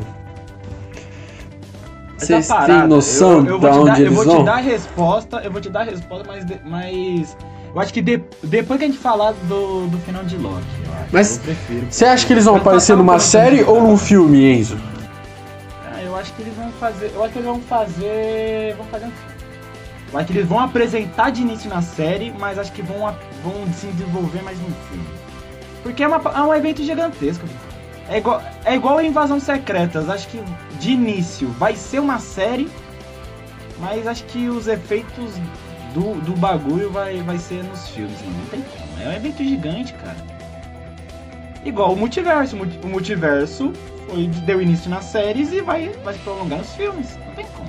Porque, tipo assim, eu penso assim, o, a Marvel sempre prepara algo, ela vai preparando e tal, pra alguma coisa, tipo, um exemplo, esses esses Vingadores é, sombrios. Ela vai juntar, juntar, juntar. Tem que ter um propósito, né? Tipo, vai aparecer em qual lugar? Tem que ser um filme mais terreno, não pode ser um filme espacial. A irmã da Viúva Negra não vai lutar contra os é, Guardiões da Galáxia, sabe? Tipo. E eu, eu acho que se aparecer no Homem-Aranha já agora tá muito cedo, ainda só tem dois personagens na, nessa, nessa brincadeira aí. E o filme do Homem-Aranha, Mas, ô, ô Vitão, se eu for. acho que. Hum, pode falar. Fala, fala, fala, pode falar, termina. Não, então. Eu acho que vai ser. Ou o Homem-Aranha 3 agora vai ser um bagulho muito maluco, né? Vai ter três Homem-Aranha, talvez, ou não. Até agora não saiu nada, mas. Tudo indica que sim. É, o multiverso da loucura eles não vão aparecer. Wakanda Forever eu acho que também não vão aparecer. Talvez. Ah, não sei, eu acho bem Mas difícil. então, eu- é, Hum. a Marvel ela tem planos até 2030, velho. É, não, talvez não apareça agora. Então, tipo, eu acho que a gente tá muito Né, ansioso. pode ser, A pode gente ser. tá muito ansioso. É, porque a gente tá bem no início, Talvez né, apareça cara? Se a gente for parar pra analisar. Tá Se bem. for parar pra pensar, a gente voltou a estacar zero, velho. A gente voltou a estacar zero. A, a gente vai ter que passar mais 10 anos fazendo teorias. É Ah, não, eu acho que. Não chega a temos o 10 anos, não. de Ferro. Eu acho que não, não chega a 10 anos, não. chega. Eu acho que vai chegar a uns 6, Isso, Começou em 7. 2019, velho. Vai até 2030. É, ó, aí fase, eu já tá não, não, não sei não, Vitão, porque é, é muita produção, cara, muita produção. Pensa, tem os Eternos ainda pra lançar, tem o Shang, Shang-Chi, Shang-Cha, entendeu? pra lançar. Então imagina você trabalhar a história de, de todos esses personagens soltos assim e depois, hipoteticamente, né? uma- botar um filme de todo mundo junto. Vitão, se for parar pra pensar, Vitão, ó, ainda vai ter. Vai apresentar os Eternos, vai apresentar o Quarteto Fantástico, vai apresentar o X-Men, vai desenvolver mais a Capitã Marvel, vai desenvolver mais, por exemplo, o Homem-Aranha, vai desenvolver mais o novo Pantera Negra, vai desenvolver mais o, os Jovens Vingadores. É, mano, vai ter muito personagem novo que vai ter que ser desenvolvido, velho. Isso leva tempo, isso levou pra que a saga do infinito a, a fase 1, 2 e 3 fosse concluída, isso levou 10 anos. Então, provavelmente, a fase 4, 5 e 6, se for ter, o que eu acredito que vai ter, vai demorar mais tempo ainda, mano. É que a gente tá, tá ficando velho. A gente, a gente, será, que a gente vai ter o mesmo pique pra comentar a Marvel quando eu tiver 30 anos? Vai. Só que a gente vai comentar com nossos filhos já. Vai parar pra pensar, vai ser mais ou menos isso. Mas e daí, eu quero dizer, a gente voltou a estacar zero, mano. A gente voltou praticamente ao primeiro Homem de Ferro. Mas tipo assim, pensa comigo. É, é, se vocês fossem colocar esse esse esquadrão, esses Vingadores Sombrios em algum filme, vocês colocariam em qual? Se você fosse o Kevin Feige, poxa, eu tô preparando aqui, qual filme você colocaria? Qualquer um, pode ser é, Quarteto Fantástico, pode ser no Homem-Aranha 4, sei lá, no Vingadores 5, qualquer um você pode escolher. Qual você acha que eles iriam se encaixar? Eu acho que eu colocaria eles, assim, apresentaria eles no- na primeiramente na série do do do Máquina de Combate. Eu acho que a série da Máquina de Combate vai combina bastante com esse tema mais pés no chão. E daí um Vingadores 4. Não, 4 não. 4 ainda é muito recente. Vingadores 5 deve ser. Não, eu acho que o 4, porque é uma, não é uma ameaça tão grande igual o Kang vai ser.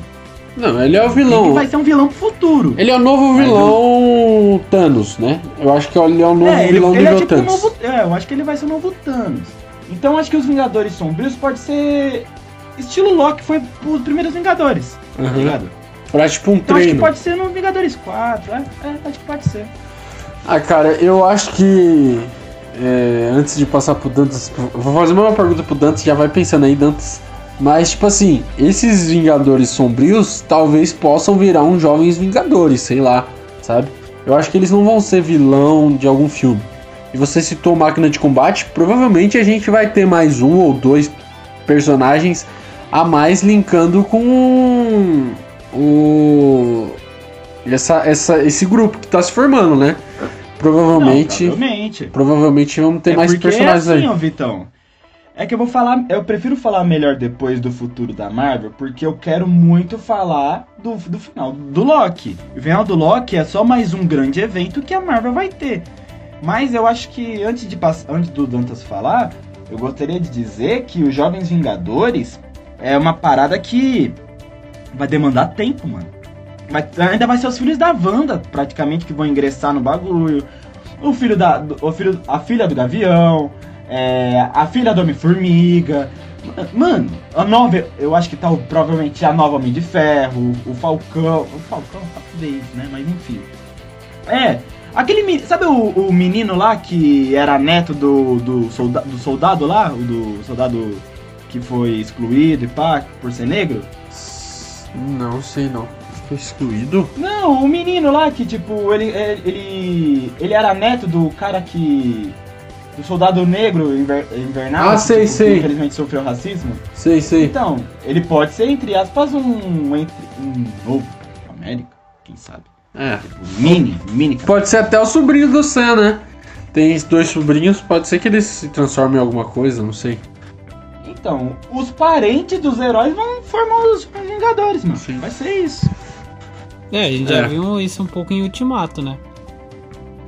no final de Ultimato a gente já viu alguns já sendo formados. Inclusive eu acho que, se eu não me engano, aquele moleque que o Tony Stark ajudou no terceiro filme tava também lá no, no velório lá. É, então. mas acho que ele não vai ser aproveitado não, porque é a nova mina, a mina que eu esqueci o nome da da menina que dos quadrinhos que que Caralho, Coração de Ferro, né? Poderes. Sim, sim. É, é, Tem a Kamala Khan também, que vai se transformar. Kamala Khan, Kamala Khan, verdade. Ela vai aparecer no Capitã, na Capitã Marvel, provavelmente. Ela vai ter a série primeiro, Miss, Mar é, Miss Marvel. Também. É Riri Williams, ou a, a nova Homem de Ferro, praticamente. E você, Dantas? O que, que você achou do, do final? Uh, do final, não. O que, que você acha se você fosse escolher um filme para colocar qual filme você colocaria o Guerra Infinita? Ou ah, Guerra Infinita não, os Vingadores, os Vingadores Sombrios. Ah, de início de zoeira eu pensei muito no, no Deadpool, não sei porquê, mas é, eu concordo muito com o que o Enzinho falou, mano. O Máquina de Combate eu acho que seria muito pé no chão é, inserir eles lá. Porque daria até mais sentido, né? De, de você pegar o, a origem da, deles, né?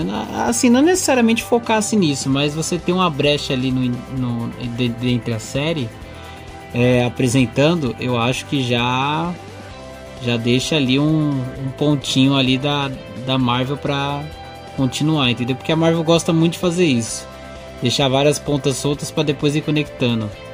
Agora vamos partir para a parte que interessa. A parte Graças a Deus. Chutar o balde. Eita, eita. Começa. Multiverso. Eu nem vou falar, o Enzo tá tão empolgado, vou deixar ele falar. Enzo, o que você achou do, do último episódio de, de.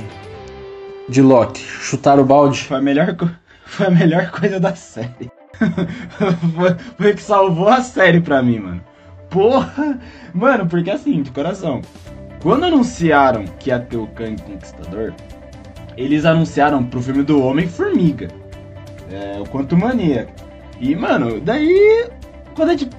Daí, de repente, no último episódio de Loki, o bonito tá lá, tá ligado? E, e mano, ele era a versão menos maligna do Kang. Ele é a versão, tipo. Que tinha um pouco mais de emo... que tinha um pouco mais de empatia. Porque o Kang, ele não, ele é um, ele é um vilão é, antipático, tá ligado? E, e por e e eu acho que a Sylvia, ela foi uma besteira tão grande, uma besteira a la Loki mesmo. E, e, e, tipo, ela, ela, ela fez com que a linha do tempo sagrado fosse rompida por pura besteira, tá ligado? Então, tipo, é igual o lema da, é da Hydra. Corta uma cabeça que duas nascem no lugar. Sabe? Foi, foi praticamente isso. E, cara, é muito louco. Eu, eu penso o seguinte. Quando eu. Eu falei, eu provavelmente falei um pouco mais cedo que Loki, eu não dava nada pela série. Daí, se for para pensar, foi a série mais importante, tá ligado? A, a, a cena pós-crédito de WandaVision, se for para pensar, foi logo depois dos eventos de Loki. foi tudo praticamente depois do. do. dos eventos de. de Loki. Se pá, até a cena pós-crédito do Homem-Aranha Longe de Casa, que aparece o. JJ. JJ. É, o cara do planeta de, do. JJ James. Clarim. É, eu ia falar Planeta Diário. Planeta Diário é do, é do outro bagulho, é o Clarim Diário. Enfim. É, que é, ele, provavelmente ele é, ele é uma variante, porque ele é do universo do Tobey Maguire. E o que ele tá fazendo lá, tá ligado? Então, mano, você vai parar pra pensar, é a série mais importante, tá ligado? Você vê que a é Marvel série deixa mais a ponta, importante. Nossa, a Marvel, na moral, o Kevin Feige, ele, eu acho que ele até pensou como ele vai morrer. Porque ele, ele, ele é muito visionário. Você é louco. Ele é o cara. Eu, eu tava comentando com um colega de trabalho que o que o, o Stan Lee foi para, por exemplo, a, a, a geração anterior à da nossa, o Kevin Feige, ele, entre aspas, é o nosso Stan Lee. mano. Ele é, um, ele é, na moral, ele vai, ele vai ser sempre exaltado por tudo que ele fez, mano. Ele criou um evento que vai ser sempre lembrado na história do cinema, mano. Os filmes podem nem todos serem bons, mas ele criou um universo. Um universo sem pontas soltas. Se teve algumas pontas soltas, ele foi lá e consertou. Isso é muito maneiro. Isso é muito legal. E graças ao, ao episódio de, de Loki, o último episódio, você percebe que o patrão foi lá e falou: Mano, foi- foram muitos anos assim com pontas soltas. Eu vou desamarrar essa desgraça só pra ver como que vai ser, tá ligado? E, meu, foi muito maneiro, velho. Foi muito maneiro. Eu tinha um episódio. Eu vou falar a realidade. O Victor ainda não viu, o Dantas também não viu, mas o. O ator que faz o Kang Conquistador, o Jonathan Majors, mano, a atuação dele. Ele é um ótimo ator, foi indicado ao Emmy graças ao a série Lovecraft Country. Mano, ele é um ator que, na moral, o pouco tempo que ele ficou, mais ou menos uns 15, 20 minutos, acho que 15 no máximo, Mano, ele tem um carisma. E olha que foi o Kang mais bonzinho. Ele teve um carisma de matar, velho. Foi uma. Ele foi um cara muito. É um ótimo ator. E eu acho que a Marvel, quando é um papel de peso, contrata bons atores, né? O Josh Brolin, como o Thanos, foi a prova disso. E, e, cara, o, o próximo grande vilão da Marvel ser, ser interpretado por esse ator que, entre aspas, vai crescer cada vez mais no mundo do cinema está em boas mãos. Mas, cara, eu tô muito feliz por, pela, por a gente saber como começou a maldita história do multiverso. Porque, se for para pensar, Homem-Aranha 3 se- sempre se criou a expectativa, pô, será que realmente vai aparecer os outros Homem-Aranha? Por que vai aparecer os outros Homem-Aranha? Por que vai aparecer o Dr. Octopus, o Electro, tá ligado? Daí você, se for para pensar, é graças ao último episódio de Loki, velho. E na é real, maneiro. e na real já tinha sinais já também. Você vê que a Marvel não, não é sempre deixa essas pontas igual a gente tá comentando ainda. No segundo filme do Homem-Aranha, uma cena que eles estão, tá ele, o Nick e o o vilão, né, da, da história lá, que eu não sei o que, ele fala que é, não existe só apenas um um Homem-Aranha. Aí o, o Homem-Aranha fala, ah, então quer dizer que existe um multiverso? Pum, aí já começa um- Mas sabe que é maneiro, Dantas? Sabe que é maneiro pra caralho? Tipo, no filme do Homem-Aranha, o segundo filme, o mistério, o mistério inventou essa, essa parada de multiverso. Ele inventou de propósito. E daí quando você for para pensar, você todo pensou, porra, ai, caralho, esse bagulho de multiverso então era tudo mentira, vai tomar no cu essa Marvel também. E daí, daí depois o Kevin Feige falou, brincadeira, você acha que eu ia deixar de mimar vocês? E foi lá e meteu o multiverso, meu irmão. Meteu Porra! nervoso ainda. Mano, o maluco é visionário, mano. Apesar da, da série não ter sido boa, na minha visão, ter tido mais ponto negativo do que positivo, ele, ele meteu um grande finale pra, pra essa série que, meu, foi, foi do balacobaco. Foi, foi do caralho. Na moral, eu, esse último episódio foi de explodir a cabeça, mano. É mais um grande evento que eu vou falar daqui a pouco que a Marvel vai fazer nas próximas fases, tanto a 4, a 5 e a 6. Sim, sim, é. Não, eu acho que agora chutaram o balde, sabe? Essa série do Loki foi. A gente. O Enzo e até eu achei que não seria É nada importante essa série do Loki, mas vai ditar o, tudo o futuro da Marvel. E eu não sei se vai ser o grande vilão, mas eu apostaria agora no novo Thanos, que é o Kane, sabe? Kang, né? Kane Porra, não. Então ele é o grande vilão, mano. Não, Thanos não. foi o grande vilão. Então, mas tipo assim, a gente não sabe se ele vai ser o grande vilão da, da, da Marvel, né? Eu, eu, Eu acho que sim, mano. Então, eu também. Se eu fosse apostar, eu apostaria nele. Mas a gente não sabe, não, não dá pra cravar, entendeu? Ainda. Sabe que, for, sabe que eu paro pra pensar, Vitão? Tipo, eu, eu antes eu cravava que o próximo vilão seria o Galactus. Só que eu acho que, por não ter inserido ainda o X-Men, nem o Quarteto Fantástico, não tem como colocar o Galactus ainda. O Galactus Também é, acho. É. é muito grande ainda. Teve Tá até uma, muito umas teorias muito loucas da galera, né? Eu acho que, eu acho que o Galactus vem, tipo. é, não na fase 3, mas tipo, teve esse arco é, do infinito, aí a gente vai ter o arco do multiverso. E talvez no final a gente vai ter um arco do Galactus, sabe? Alguma coisa assim, tipo. Que o Galactus é, é o vilão maior da Marvel, né? Depois do Thanos sempre vinha o Galactus, que era tipo. O pica, o maior de todos, o. fodão da, da Marvel. Tem como. É, mas acho que tá muito grande ainda, sabe? Eu acho que não tem como você. É a mesma coisa o Ultron. Não é por isso que eu não gosto muito da Era de Ultron, porque Ultron nos quadrinhos ele não era ele não era o que foi no filme, sabe? Apenas um experimento do Tony Stark que deu errado. Ele, é- ele era muito mais do que isso. Ele dava muito mais trabalho pros Vingadores. E, e daí no filme ele foi reduzido a uma inteligência artificial que se revoltou. Apenas isso. E tipo, só, só foi uma cidade um país, entre aspas, ma- é, com menos condições financeiras e destruiu o país. Então, mano, eu, eu acho que o Galactus, ele não pode. O Galactus e o Kang, eles são vilões que tem que ser pictanos, tá ligado? Tem que preparar o terreno. O Thanos, ele foi aparecendo. Ele apareceu primeiro no, no- na cena pós-crédito, né? Dos primeiros Vingadores. E foi preparando o terreno de 2012 até 2018 pra chegar do Thanos. E foi aquilo que foi. Estalar de dedos, o- a manopla. As, man- as joias do. Do infinito Já- e tal. É. É, então. Porra, o Kang eu acho que ele. Ele vai ser um, um vilão assim pro multiverso, assim, tá ligado? A- o multiverso vai, vai mexer no universo. Vai mexer na, na MCU pra sempre. Não, é só que, que ele, você falou que é tipo de 2012 a 2018. Tipo, eu acho que o Kang vai ser mais ou menos esse tempo, sabe? Não vai ser 10 anos, vai ser um pouco menos. Porque aí foram 6 anos. Eu acho que vai ser uns 7 anos de preparação pro Kang, sabe? Pro- não pro. Tipo, pode ser que dividam o filme em dois ou até em três. A gente nunca sabe. Mas que o Kang vai ser o grande vilão dessa temporada, eu aposto que sim. Não dessa temporada, mas dessa. desse arco, né? Mas sabe o que é o meu maior medo? É, eu acho que é o meu maior medo. É E a Marvel gostou, hein? A Marvel, se um dia ela. Claro, ela, ela fez o Thanos, durou 10 anos. Foi um sucesso.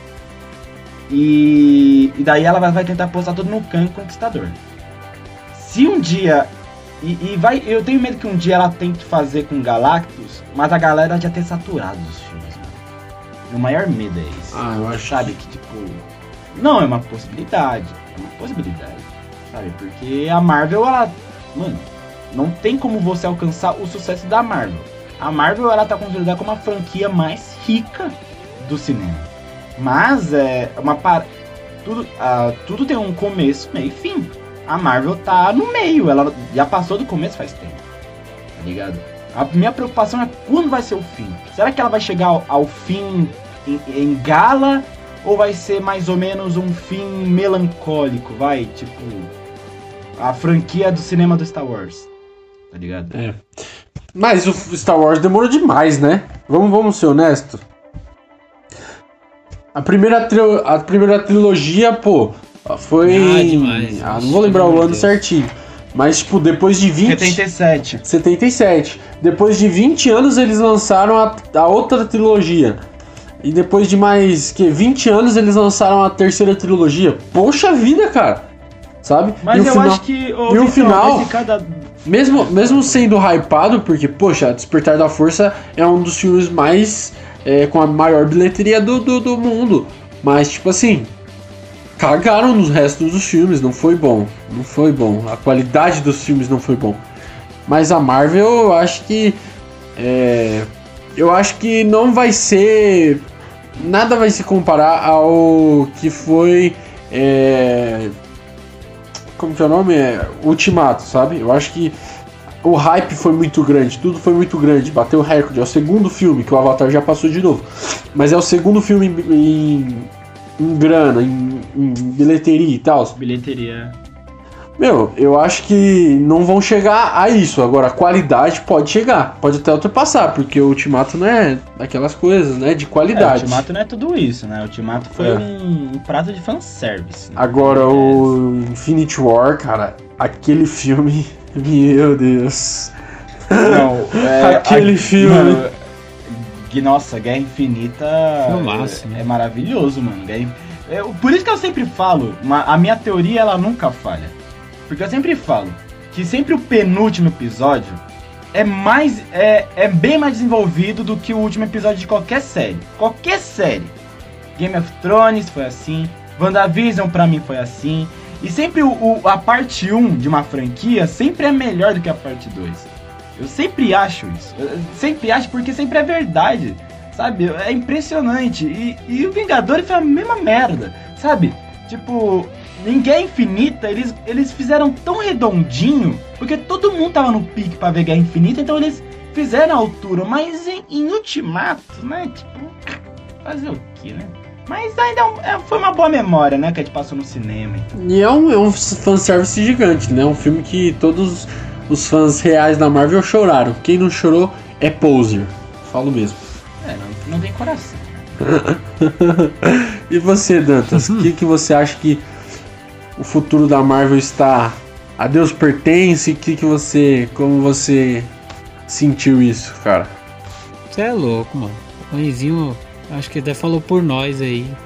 É, é, é exatamente isso que ele falou. Tipo, o futuro da Marvel agora é, tem tudo pra ser um- uma fase aí que vai entrar, cara. É, de muito. Não sei, de muito filme assim que pode até entrar pra top 3, top 5. Porque, é, é, cara, a gente vai mexer com uma coisa que a Marvel amou muito. é, Desde de Guerra, Guerra Infinita, que é mexer com o tempo, cara. É, não só na Guerra Infinita, né? Teve também, se eu não me engano, no filme do Homem-Formiga e a Vespa, né? Essa relação com o tempo. E agora, como a gente falou, o Kevin aí chutou o balde todo, cara. Chutou o balde todo. A gente tem muita coisa pra acontecer agora. E esse final de Loki, cara. Acho que não teve um que, que não ficou maluco. Eu, eu mandei até áudio falando que tava doido, mano, pelo final, assim, que, que assim. É... Ali abriu uma brecha, pelo menos pra mim, abriu uma brecha pra muita coisa ser rolada, cara. Muita, muita. Esse personagem que a gente, a gente tá vendo, a gente sabe que mexer com o tempo não é uma coisa fácil, né? Tanto que o Kevin teve que fazer é, uma reunião Sim, sim. pra, pra fazer esse último episódio da série do Loki, né? É uma curiosidade até louca. Os caras teve que fazer uma reunião pra entender, tipo, não, gente, calma, vamos focar nesse ponto, focar nesse aqui e tal, e é isso. E essa questão desse, desse, dessa variante de não existir só um, um vilão torna o que o, o, o personagem muito mais com muito mais oportunidade de, de ser trabalhado, cara. Muito mais. E- inclusive esse final me deixou muito cucado porque é, na teoria ele morreu, né? O, o, o vilão. Porém, ele morreu em nenhuma realidade, cara. Então você imagina, igual o Loki foi mandado pra, pra outra realidade diferente, né? Então, cara, depois disso você fala, meu, é, é dark, é totalmente dark, Netflix, entendeu? Vai ter muita, mas muita coisa. E o que eu posso esperar assim é. Eu fico até meio sem saber te dar uma resposta nesse momento clara. Mas grandes surpresas podem vir aí na, nessa fase. É, eu tô muito bem, assim, de, de expectativa. Tô, tô, falando, tô bem, assim, tipo, positivo que, que vai dar certo. Mas também é, é de se pensar. É um assunto, assim, que, que para você retratar, é, tem muito risco de um filme flopar. Mas como a gente sabe, a gente tem a Fórmula Marvel, né? A Fórmula Marvel aí que dificilmente falha aí em alguns filmes, entendeu? E sempre tem sua boa direção. Inclusive, é válido lembrar que Loki não vai ter a mesma direção que teve na primeira temporada, né? Então, é, podemos ter aí surpresas. A diretora não, não vai participar mais da primeira da, mais da primeira da, da, segunda temporada, né? Ela mesma já tinha deixado claro no, nos tweets, na, em entrevistas que ela só queria fazer parte Uma da coisa primeira que você parte falou aí que, que me deu um não um gatilho, mas me deu um estalar aqui no meu na minha cabeça, cara. Poxa, essa fórmula Marvel funciona hoje. Mas será que daqui a 5 anos, daqui a 10 anos vai continuar funcionando? Talvez possa A ser que não, né? que ser- a, a Marvel vai ter que, tipo, como você fala, tem que ser readaptando, mano. Não dá pra você manter a mesma fórmula e achar que isso vai funcionar sempre. Pra sempre. É, Toda fórmula tem sua Isso- data isso de validade, né? É, concordo, não tem como. Então, Exato. Inclusive, eu acho Não, que a Viúva Negra achei, fugiu um pouco. Fui- teve não sei se momentos sentiram a mesma Marvel. coisa, da Fórmula Teve Marvel. momentos Marvel, mas eu Eu achei que eles trabalharam diferente. Viúva Negra foi um filme muito diferente.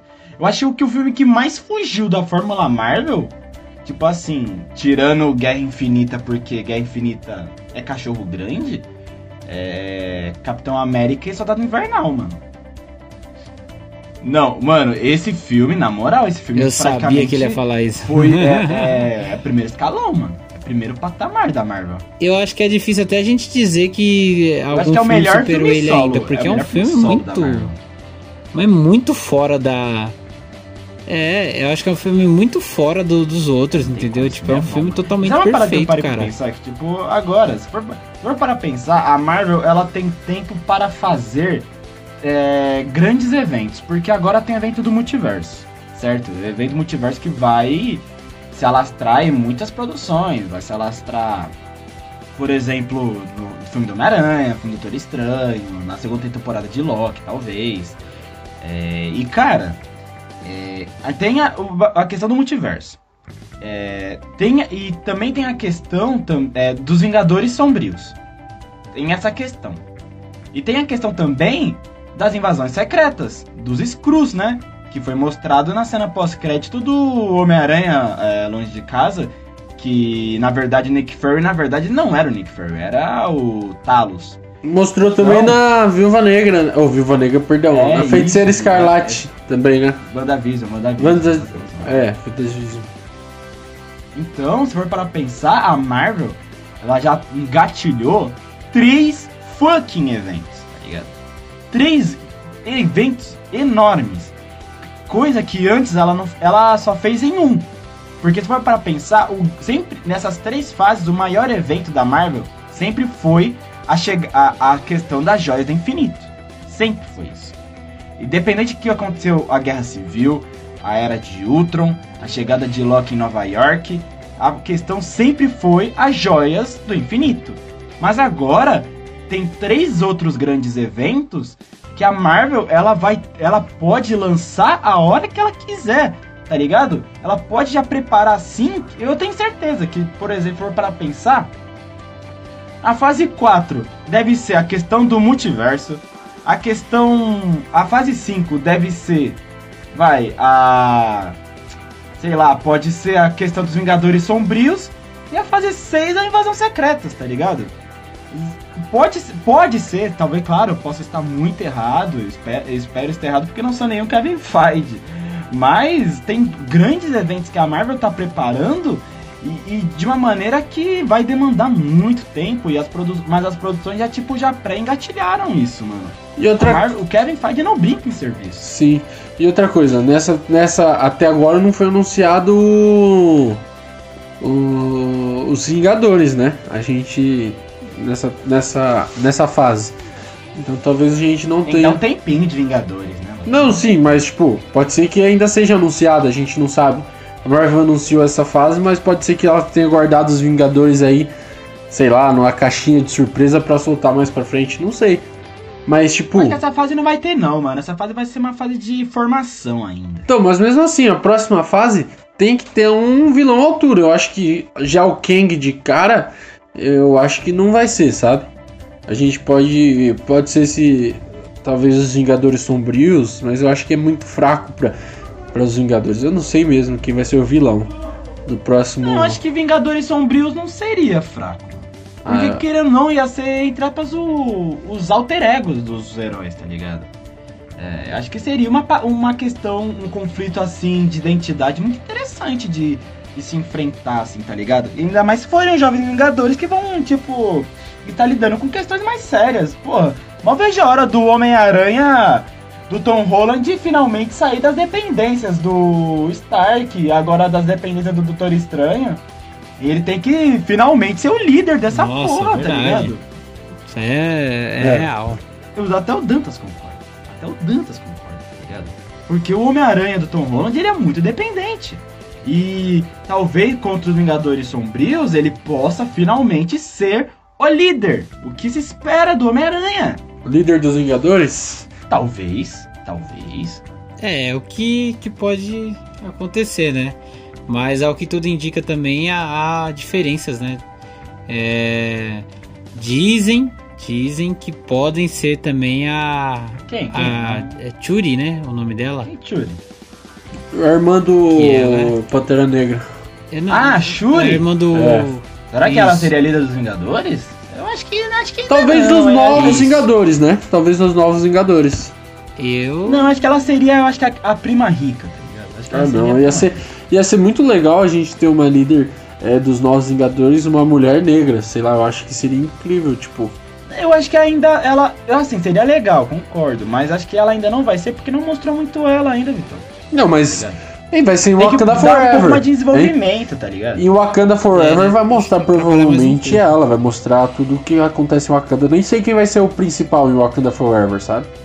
Então, Mas tipo. imagina se for o Michael B. Jordan. Já vai Ah, pensar se, se ele volta assim. É, não sei.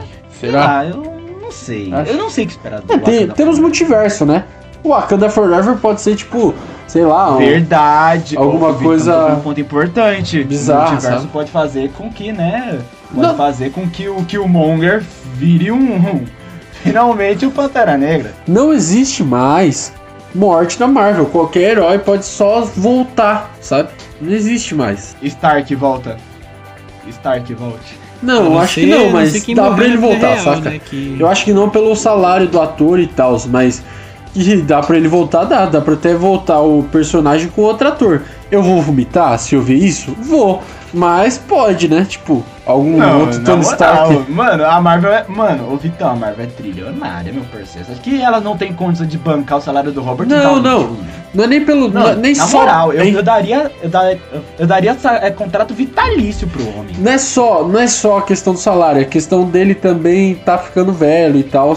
Então acho que ele voltar pra ser o Tony Stark, o Homem de Ferro em ação e tal, eu acho que não vai acontecer mais. Ele pode fazer algumas participações. Como em Viúva Negra ele ia fazer, é, talvez ele possa fazer algumas participações no multiverso.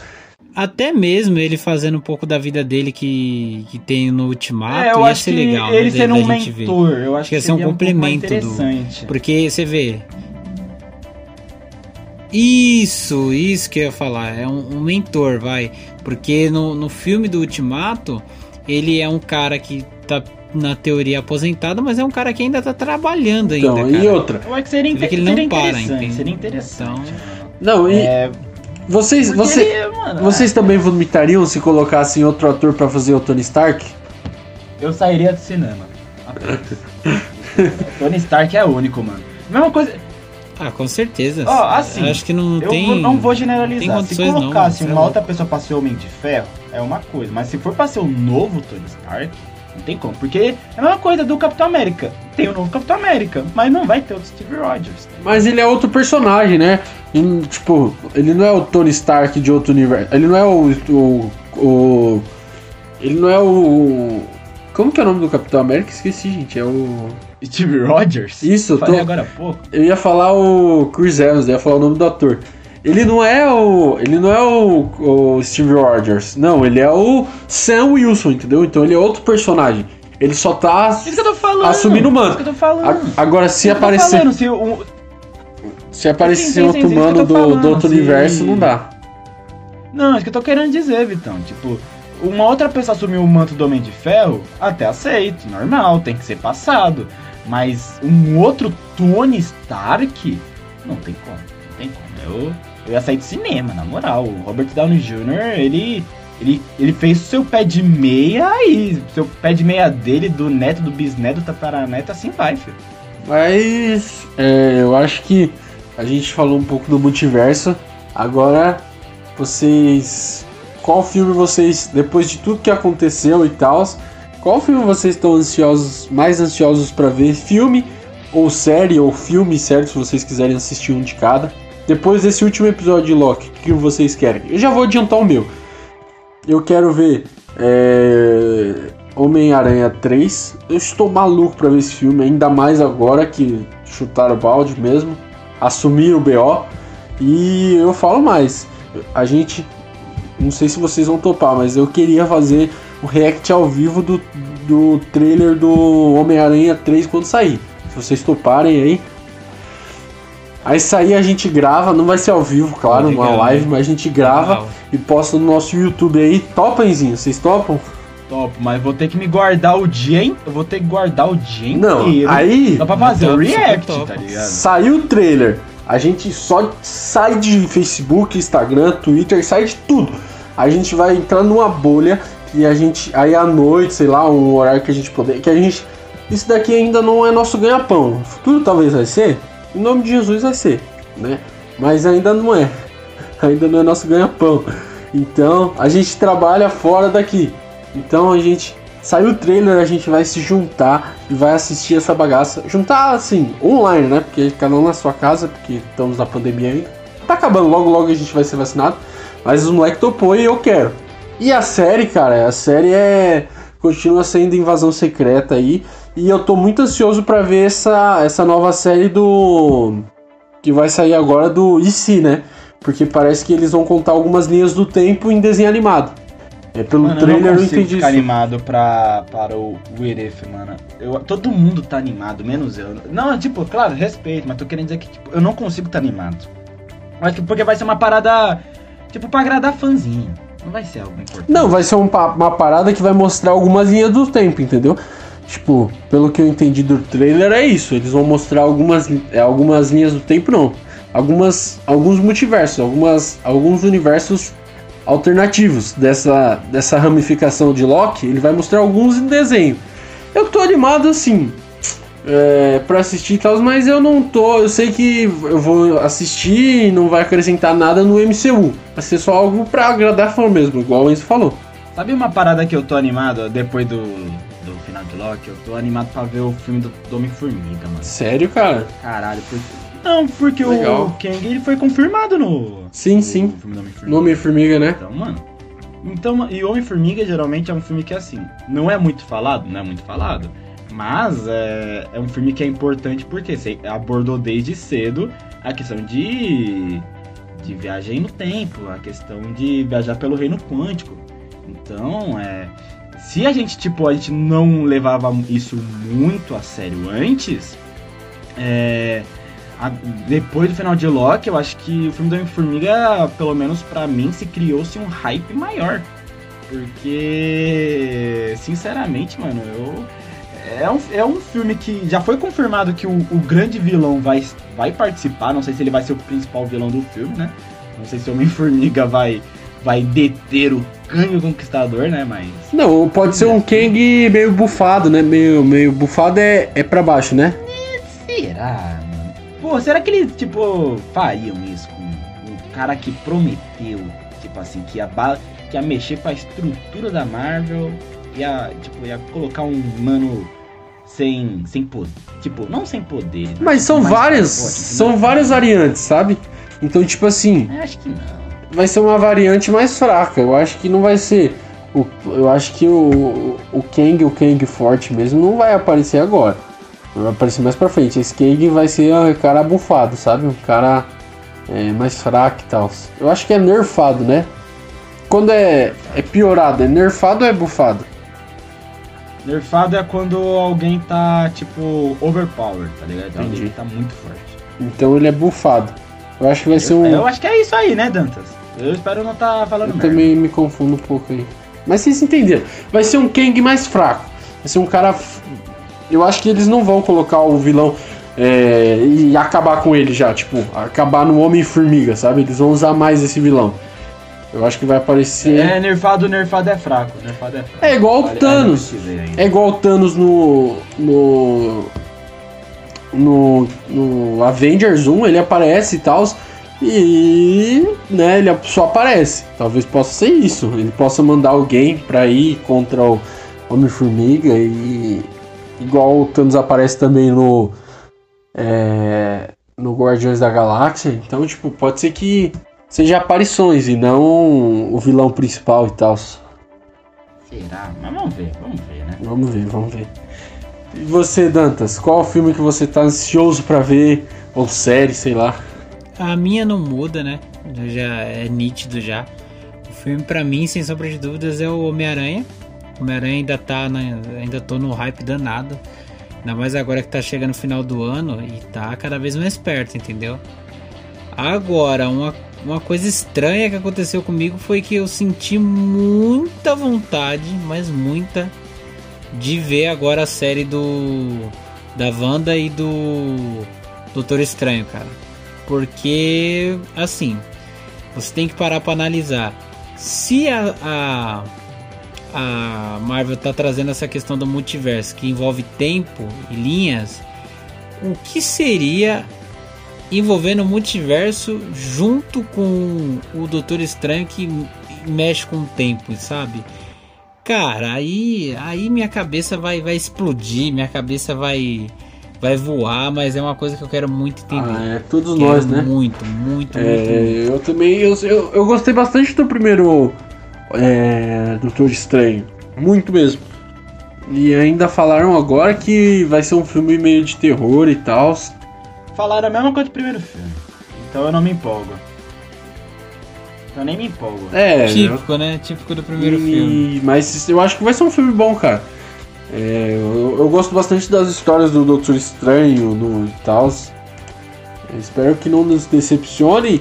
E o, o Homem-Aranha falta cinco meses aí pra, pra ser lançado. E nada de trailer, né?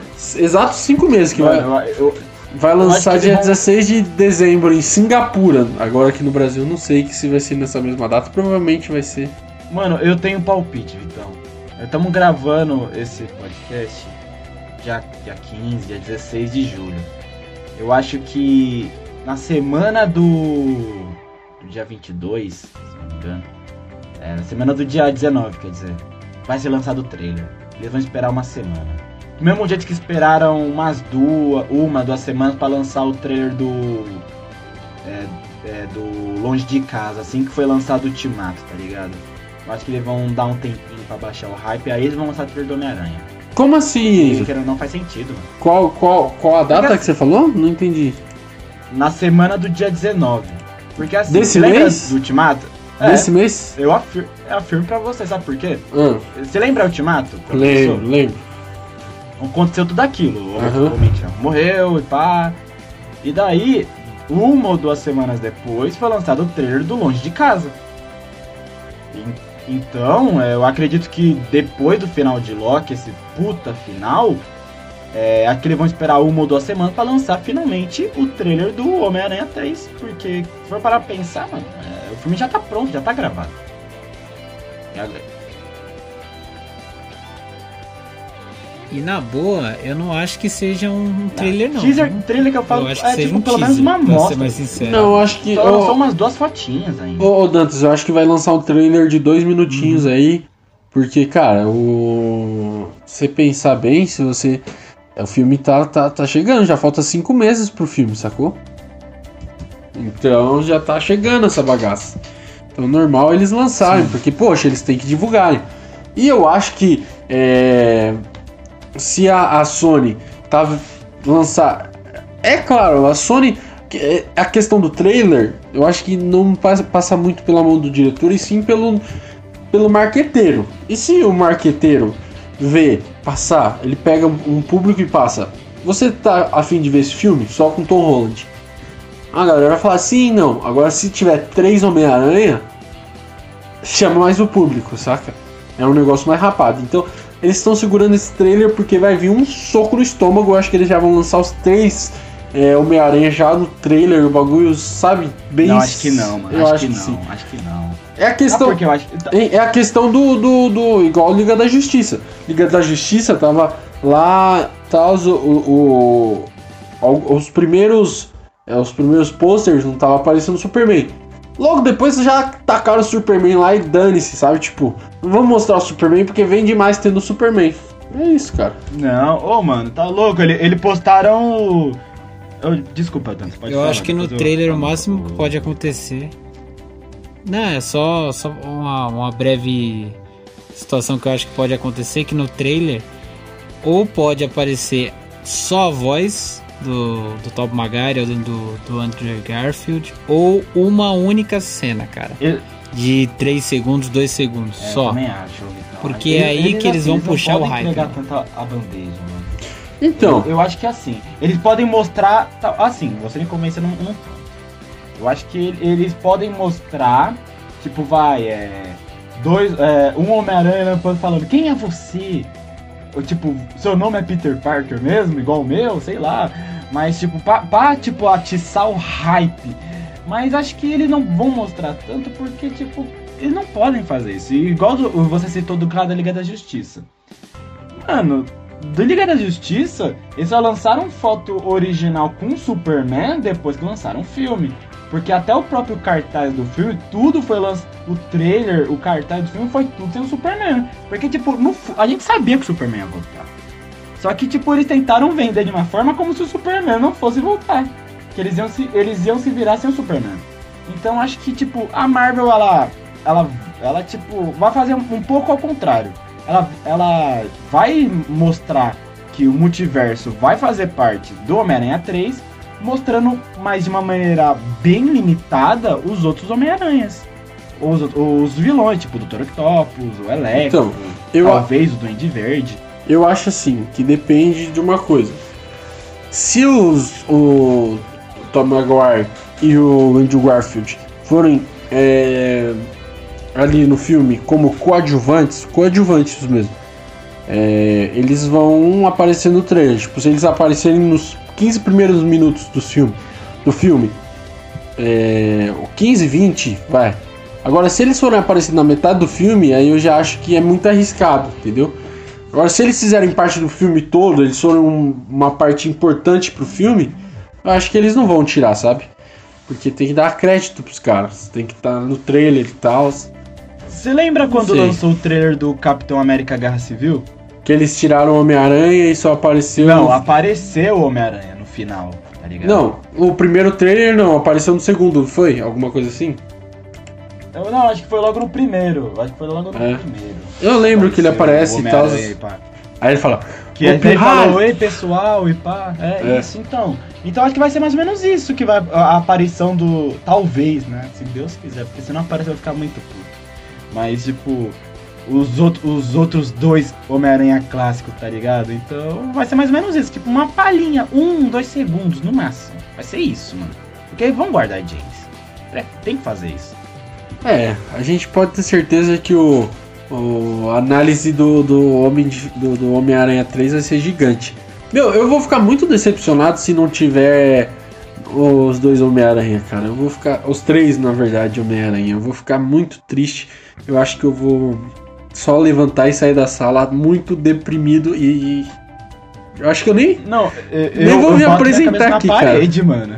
Não, não. Não, se- eu, eu, eu desisto da Marvel. Na Não, moral, se isso- eu digo pra você. Se isso da acontecer, eu não venho apresentar o podcast sobre. Eu não apresento, não vou apresentar, eu me nego.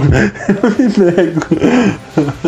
Não, mentira, eu vou estar Mano, eu aqui. também, eu ia ficar muito puto. Eu ia ficar muito, muito puto.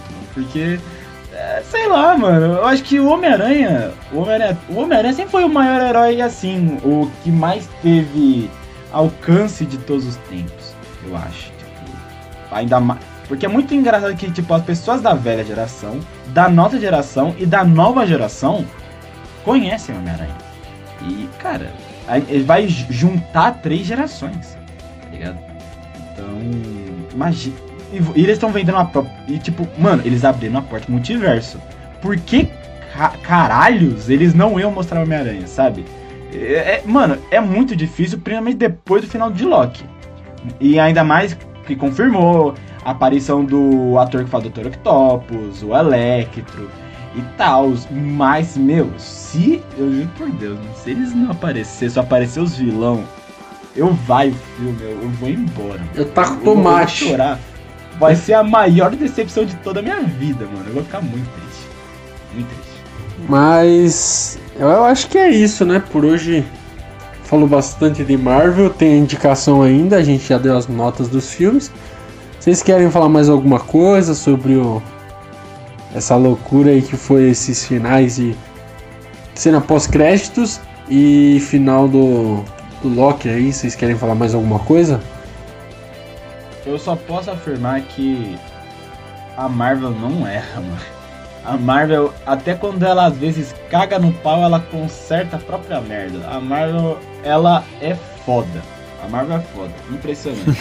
ela é viciada em acertar e causar é, euforia nos jovens cinéfalos nerds, mano. Impressionante. Impressionante. Cara, pra mim, pra mim é sem sombra de dúvidas mais uma série aí que, que, fechou assim a primeira temporada com chave de ouro. Acho que a Marvel sabe muito bem trabalhar, no, seja o projeto qual, qual for, entendeu? E agora o que dá a entender, nítido assim, que tá muito estampado, que a- ao término de Loki eu dou aí umas duas semanas, uma semana mesmo aí pro Homem-Aranha sair alguma coisa. Nem que seja algo promocional. Cara, é, é muito provável. Depois desse final de Loki não tem mais a dúvida, não tem dúvida. Você fala, meu, agora é Pelo menos sobre um o teaser, né? A gente precisa saber se como que vai ser, entendeu? Porque isso, nem que seja um É que teaser a Marvel já, já tá se ajuda, já, guardando entendeu? muito, né, mano? Porra, a Marvel só lançou. Ela, tipo. bele- É, já lançou dois trailers, né, do Shang-Chi. Não, é. trailers porque o filme já tá batendo na porta, em setembro, né? O Shang-Chi e do Eternos também, já saiu o trailer, né? Mas só foi um, mano. Mas só foi um. O filme vai estrear em novembro, meu amigo. Caralho. Puta que pariu. Pelo amor de Deus, a Marvel tá muito econômica. A Marvel não era assim. Ela, faz, ela lançava três, é, três trailers do mesmo filme. Eu lembro da. Mas É, lembrando Marvel- também que a Marvel gosta muito de, de pegar evento grande, né? Somente o futebol americano. É, que no intervalo eles mas é colocam muitos Super Bowl, no trailers Super do, Bowl. Mas eu acho que. rolando, entendeu? do- Então, pelo menos do, pode do ser do que... Homem-Aranha, que é o próximo grande evento assim, não vai lançar nada no Super Bowl, porque o Super Bowl é em fevereiro, né? Então já vai estar lançado. É. Não tem nenhuma data especial, tipo, ou É, alguma amigos. coisa. Eu acho que não, né? Por, por esses dias. Final da Libertadores. Não, não, tô falando esse mês, cara. Ah, achei que ia pra lançar os trailers, sei lá. Não, que sim, não, tipo, dia da Independência já foi. Algum dia. Talvez não tenha ação de graça. ó, sabe? Spider-Man Day, alguma coisa assim, tipo, dia aniversário do Stan Lee, tipo, um bagulho assim. Será que não tem? Deixa eu acho ver. Que, acho Eu que acho assim, que pra não, né? lançar alguma coisa assim, acho que, acho que não. Acho que não, né? Acho que não vai ter nada, não. É, vai ser na sorte, né? Vai Uma hora a gente vai ser acordar bem- e É vai- engraçado, a gente, a gente fala sobre isso, mas quando nossos queridos espectadores, quando a gente, eu, Vitor e o Dantas estudavam juntos e lançou o segundo trailer do Ultimato, a gente tava na sala da faculdade, num dia totalmente aleatório, na aula de, na aula de marketing. Então, Nossa, mano, a Marvel ela acabou lança a atenção dias na aula na datas, hora. Pouco se fudendo, mano. Nossa, ali não, esquece. Ali a gente perdeu a atenção da aula na hora, na hora. Foi, foi no meio da aula. A gente só aula. sacou o celular, Assistiu saiu, no meio saiu, da aula saiu. trailer, não foi? E a gente só foi ver, velho. O professor odeia a gente até hoje. É, ele ficou puto. Não foi ele que. A, a- acho que a esposa dele faleceu, né? Aí, ó, nossos sentimentos ao professor. Eu acho que ele faleceu também, não sei. Não, que? Não, para, Vitor. Bate na madeira, mano. Você não, tá louco, é velho? sério, velho. Me falaram. Ele tá vivo ainda. Eu não sei se foi ele, mas lembra que o professor falou que um professor Rogério morreu? Eu não sei se era ele ou não, espero que A não. mulher do professor Rogério. E ele, Ah, depois de uma isso? semana, ele falou que ele morreu também, cara.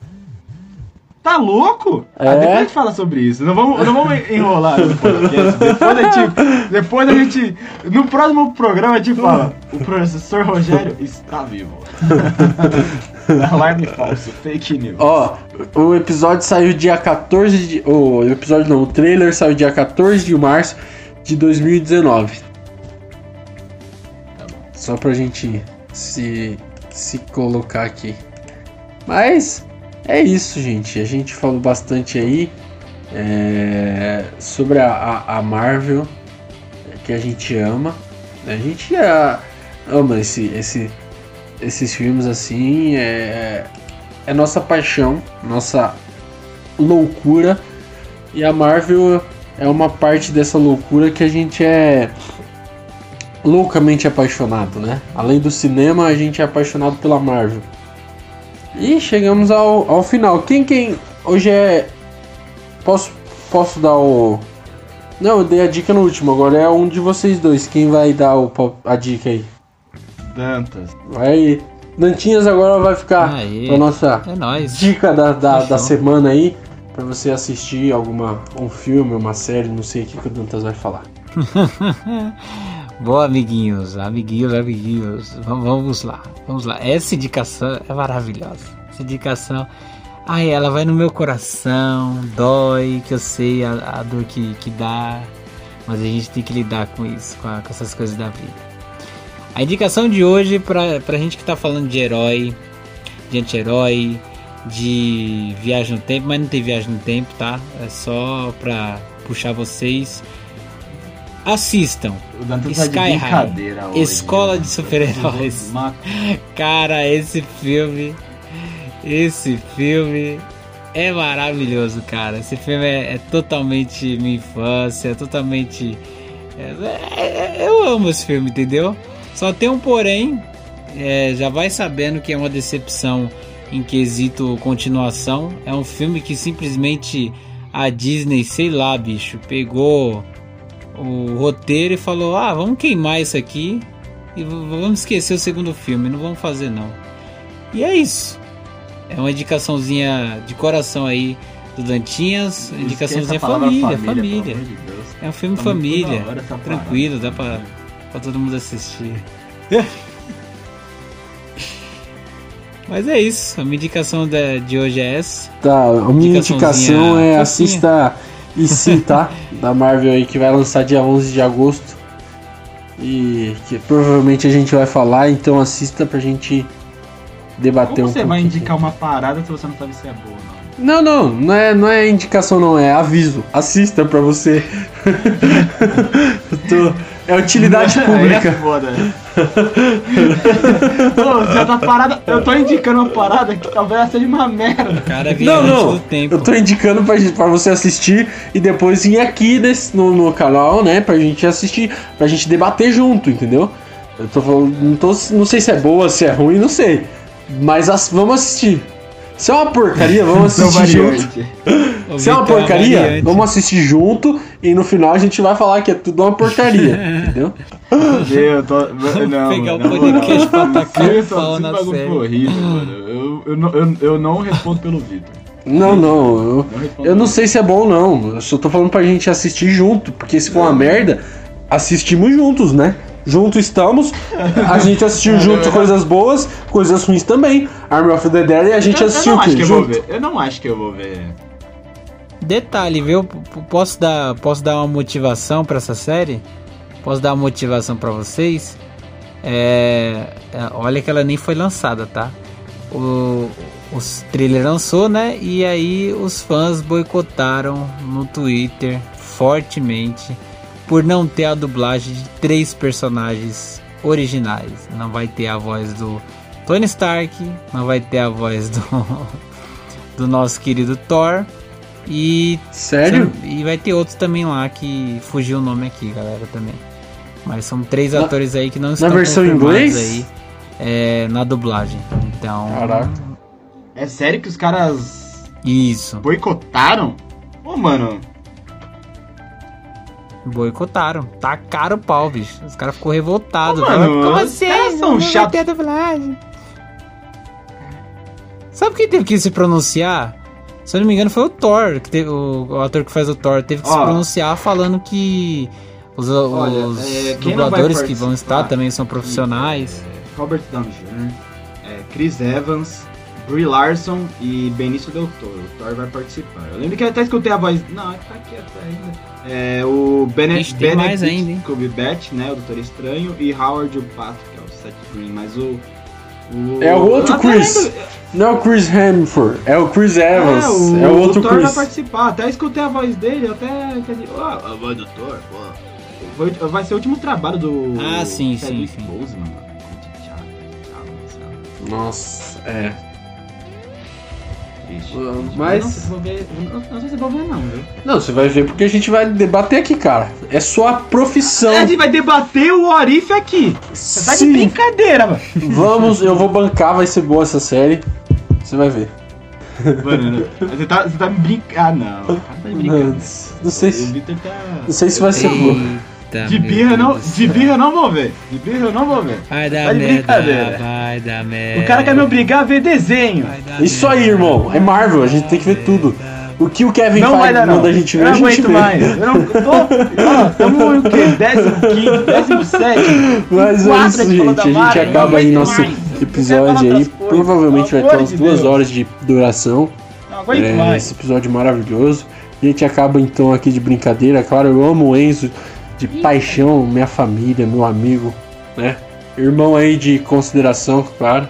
Não, é família, sempre. Tudo. A, a família, é maior que Família. tudo. Alô? Família, Família é maior que tudo. E é isso, Não galera. aguento mais Marvel, mano. Pelo amor de Deus. Para com essa merda. Não aguento mais. E a gente vai ficando por aqui com mais um episódio de Pipoca Vegana. Eu não sei o número qual que é, mas vocês viram aí no título. Eu tô bem perdido nessa linha do tempo nosso aqui. mas. Não, eu vou, eu vou resgatar aqui. Eu vou resgatar aqui pra salvar a pele do Vitor. Vira um Não, variante. cara, deixa. A galera sabe qual que é. Todos sempre. Não, a galera, a galera talvez ela pense que a gente. Como se fala? Que a gente não.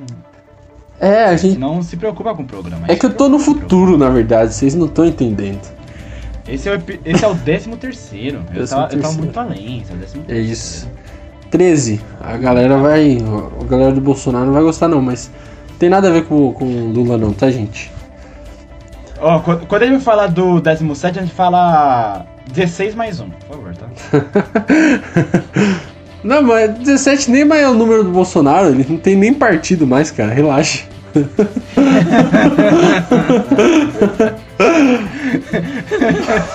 o cara é tão ruim que nem, nem, nem número ele tem mais. Mas é isso aí, galera. Calma, é, é, é, a gente não pode falar de política. Daí de pipoca vegana vai falar de pipoca, pipoca socialista, pipoca. Não, não. É. Aqui ninguém. Ninguém é de esquerda, ninguém é de direita, a gente é tudo filmes, a gente gosta de cinema. E é isso aí. Tudo pipoqueiro, é. E é isso aí, galera. Até a próxima, né? Pipoca vegana. E já se prepara a pipoca que semana que vem tem, tem mais aí, já estamos saindo no forno. Não vou dar spoiler do tema, mas vai ser bem legal. Então prepare sua pipoca. Space Jam. Olha lá. O Enzinho já, já, já manja qual que é. Falou, galera. Até a próxima. Até mais.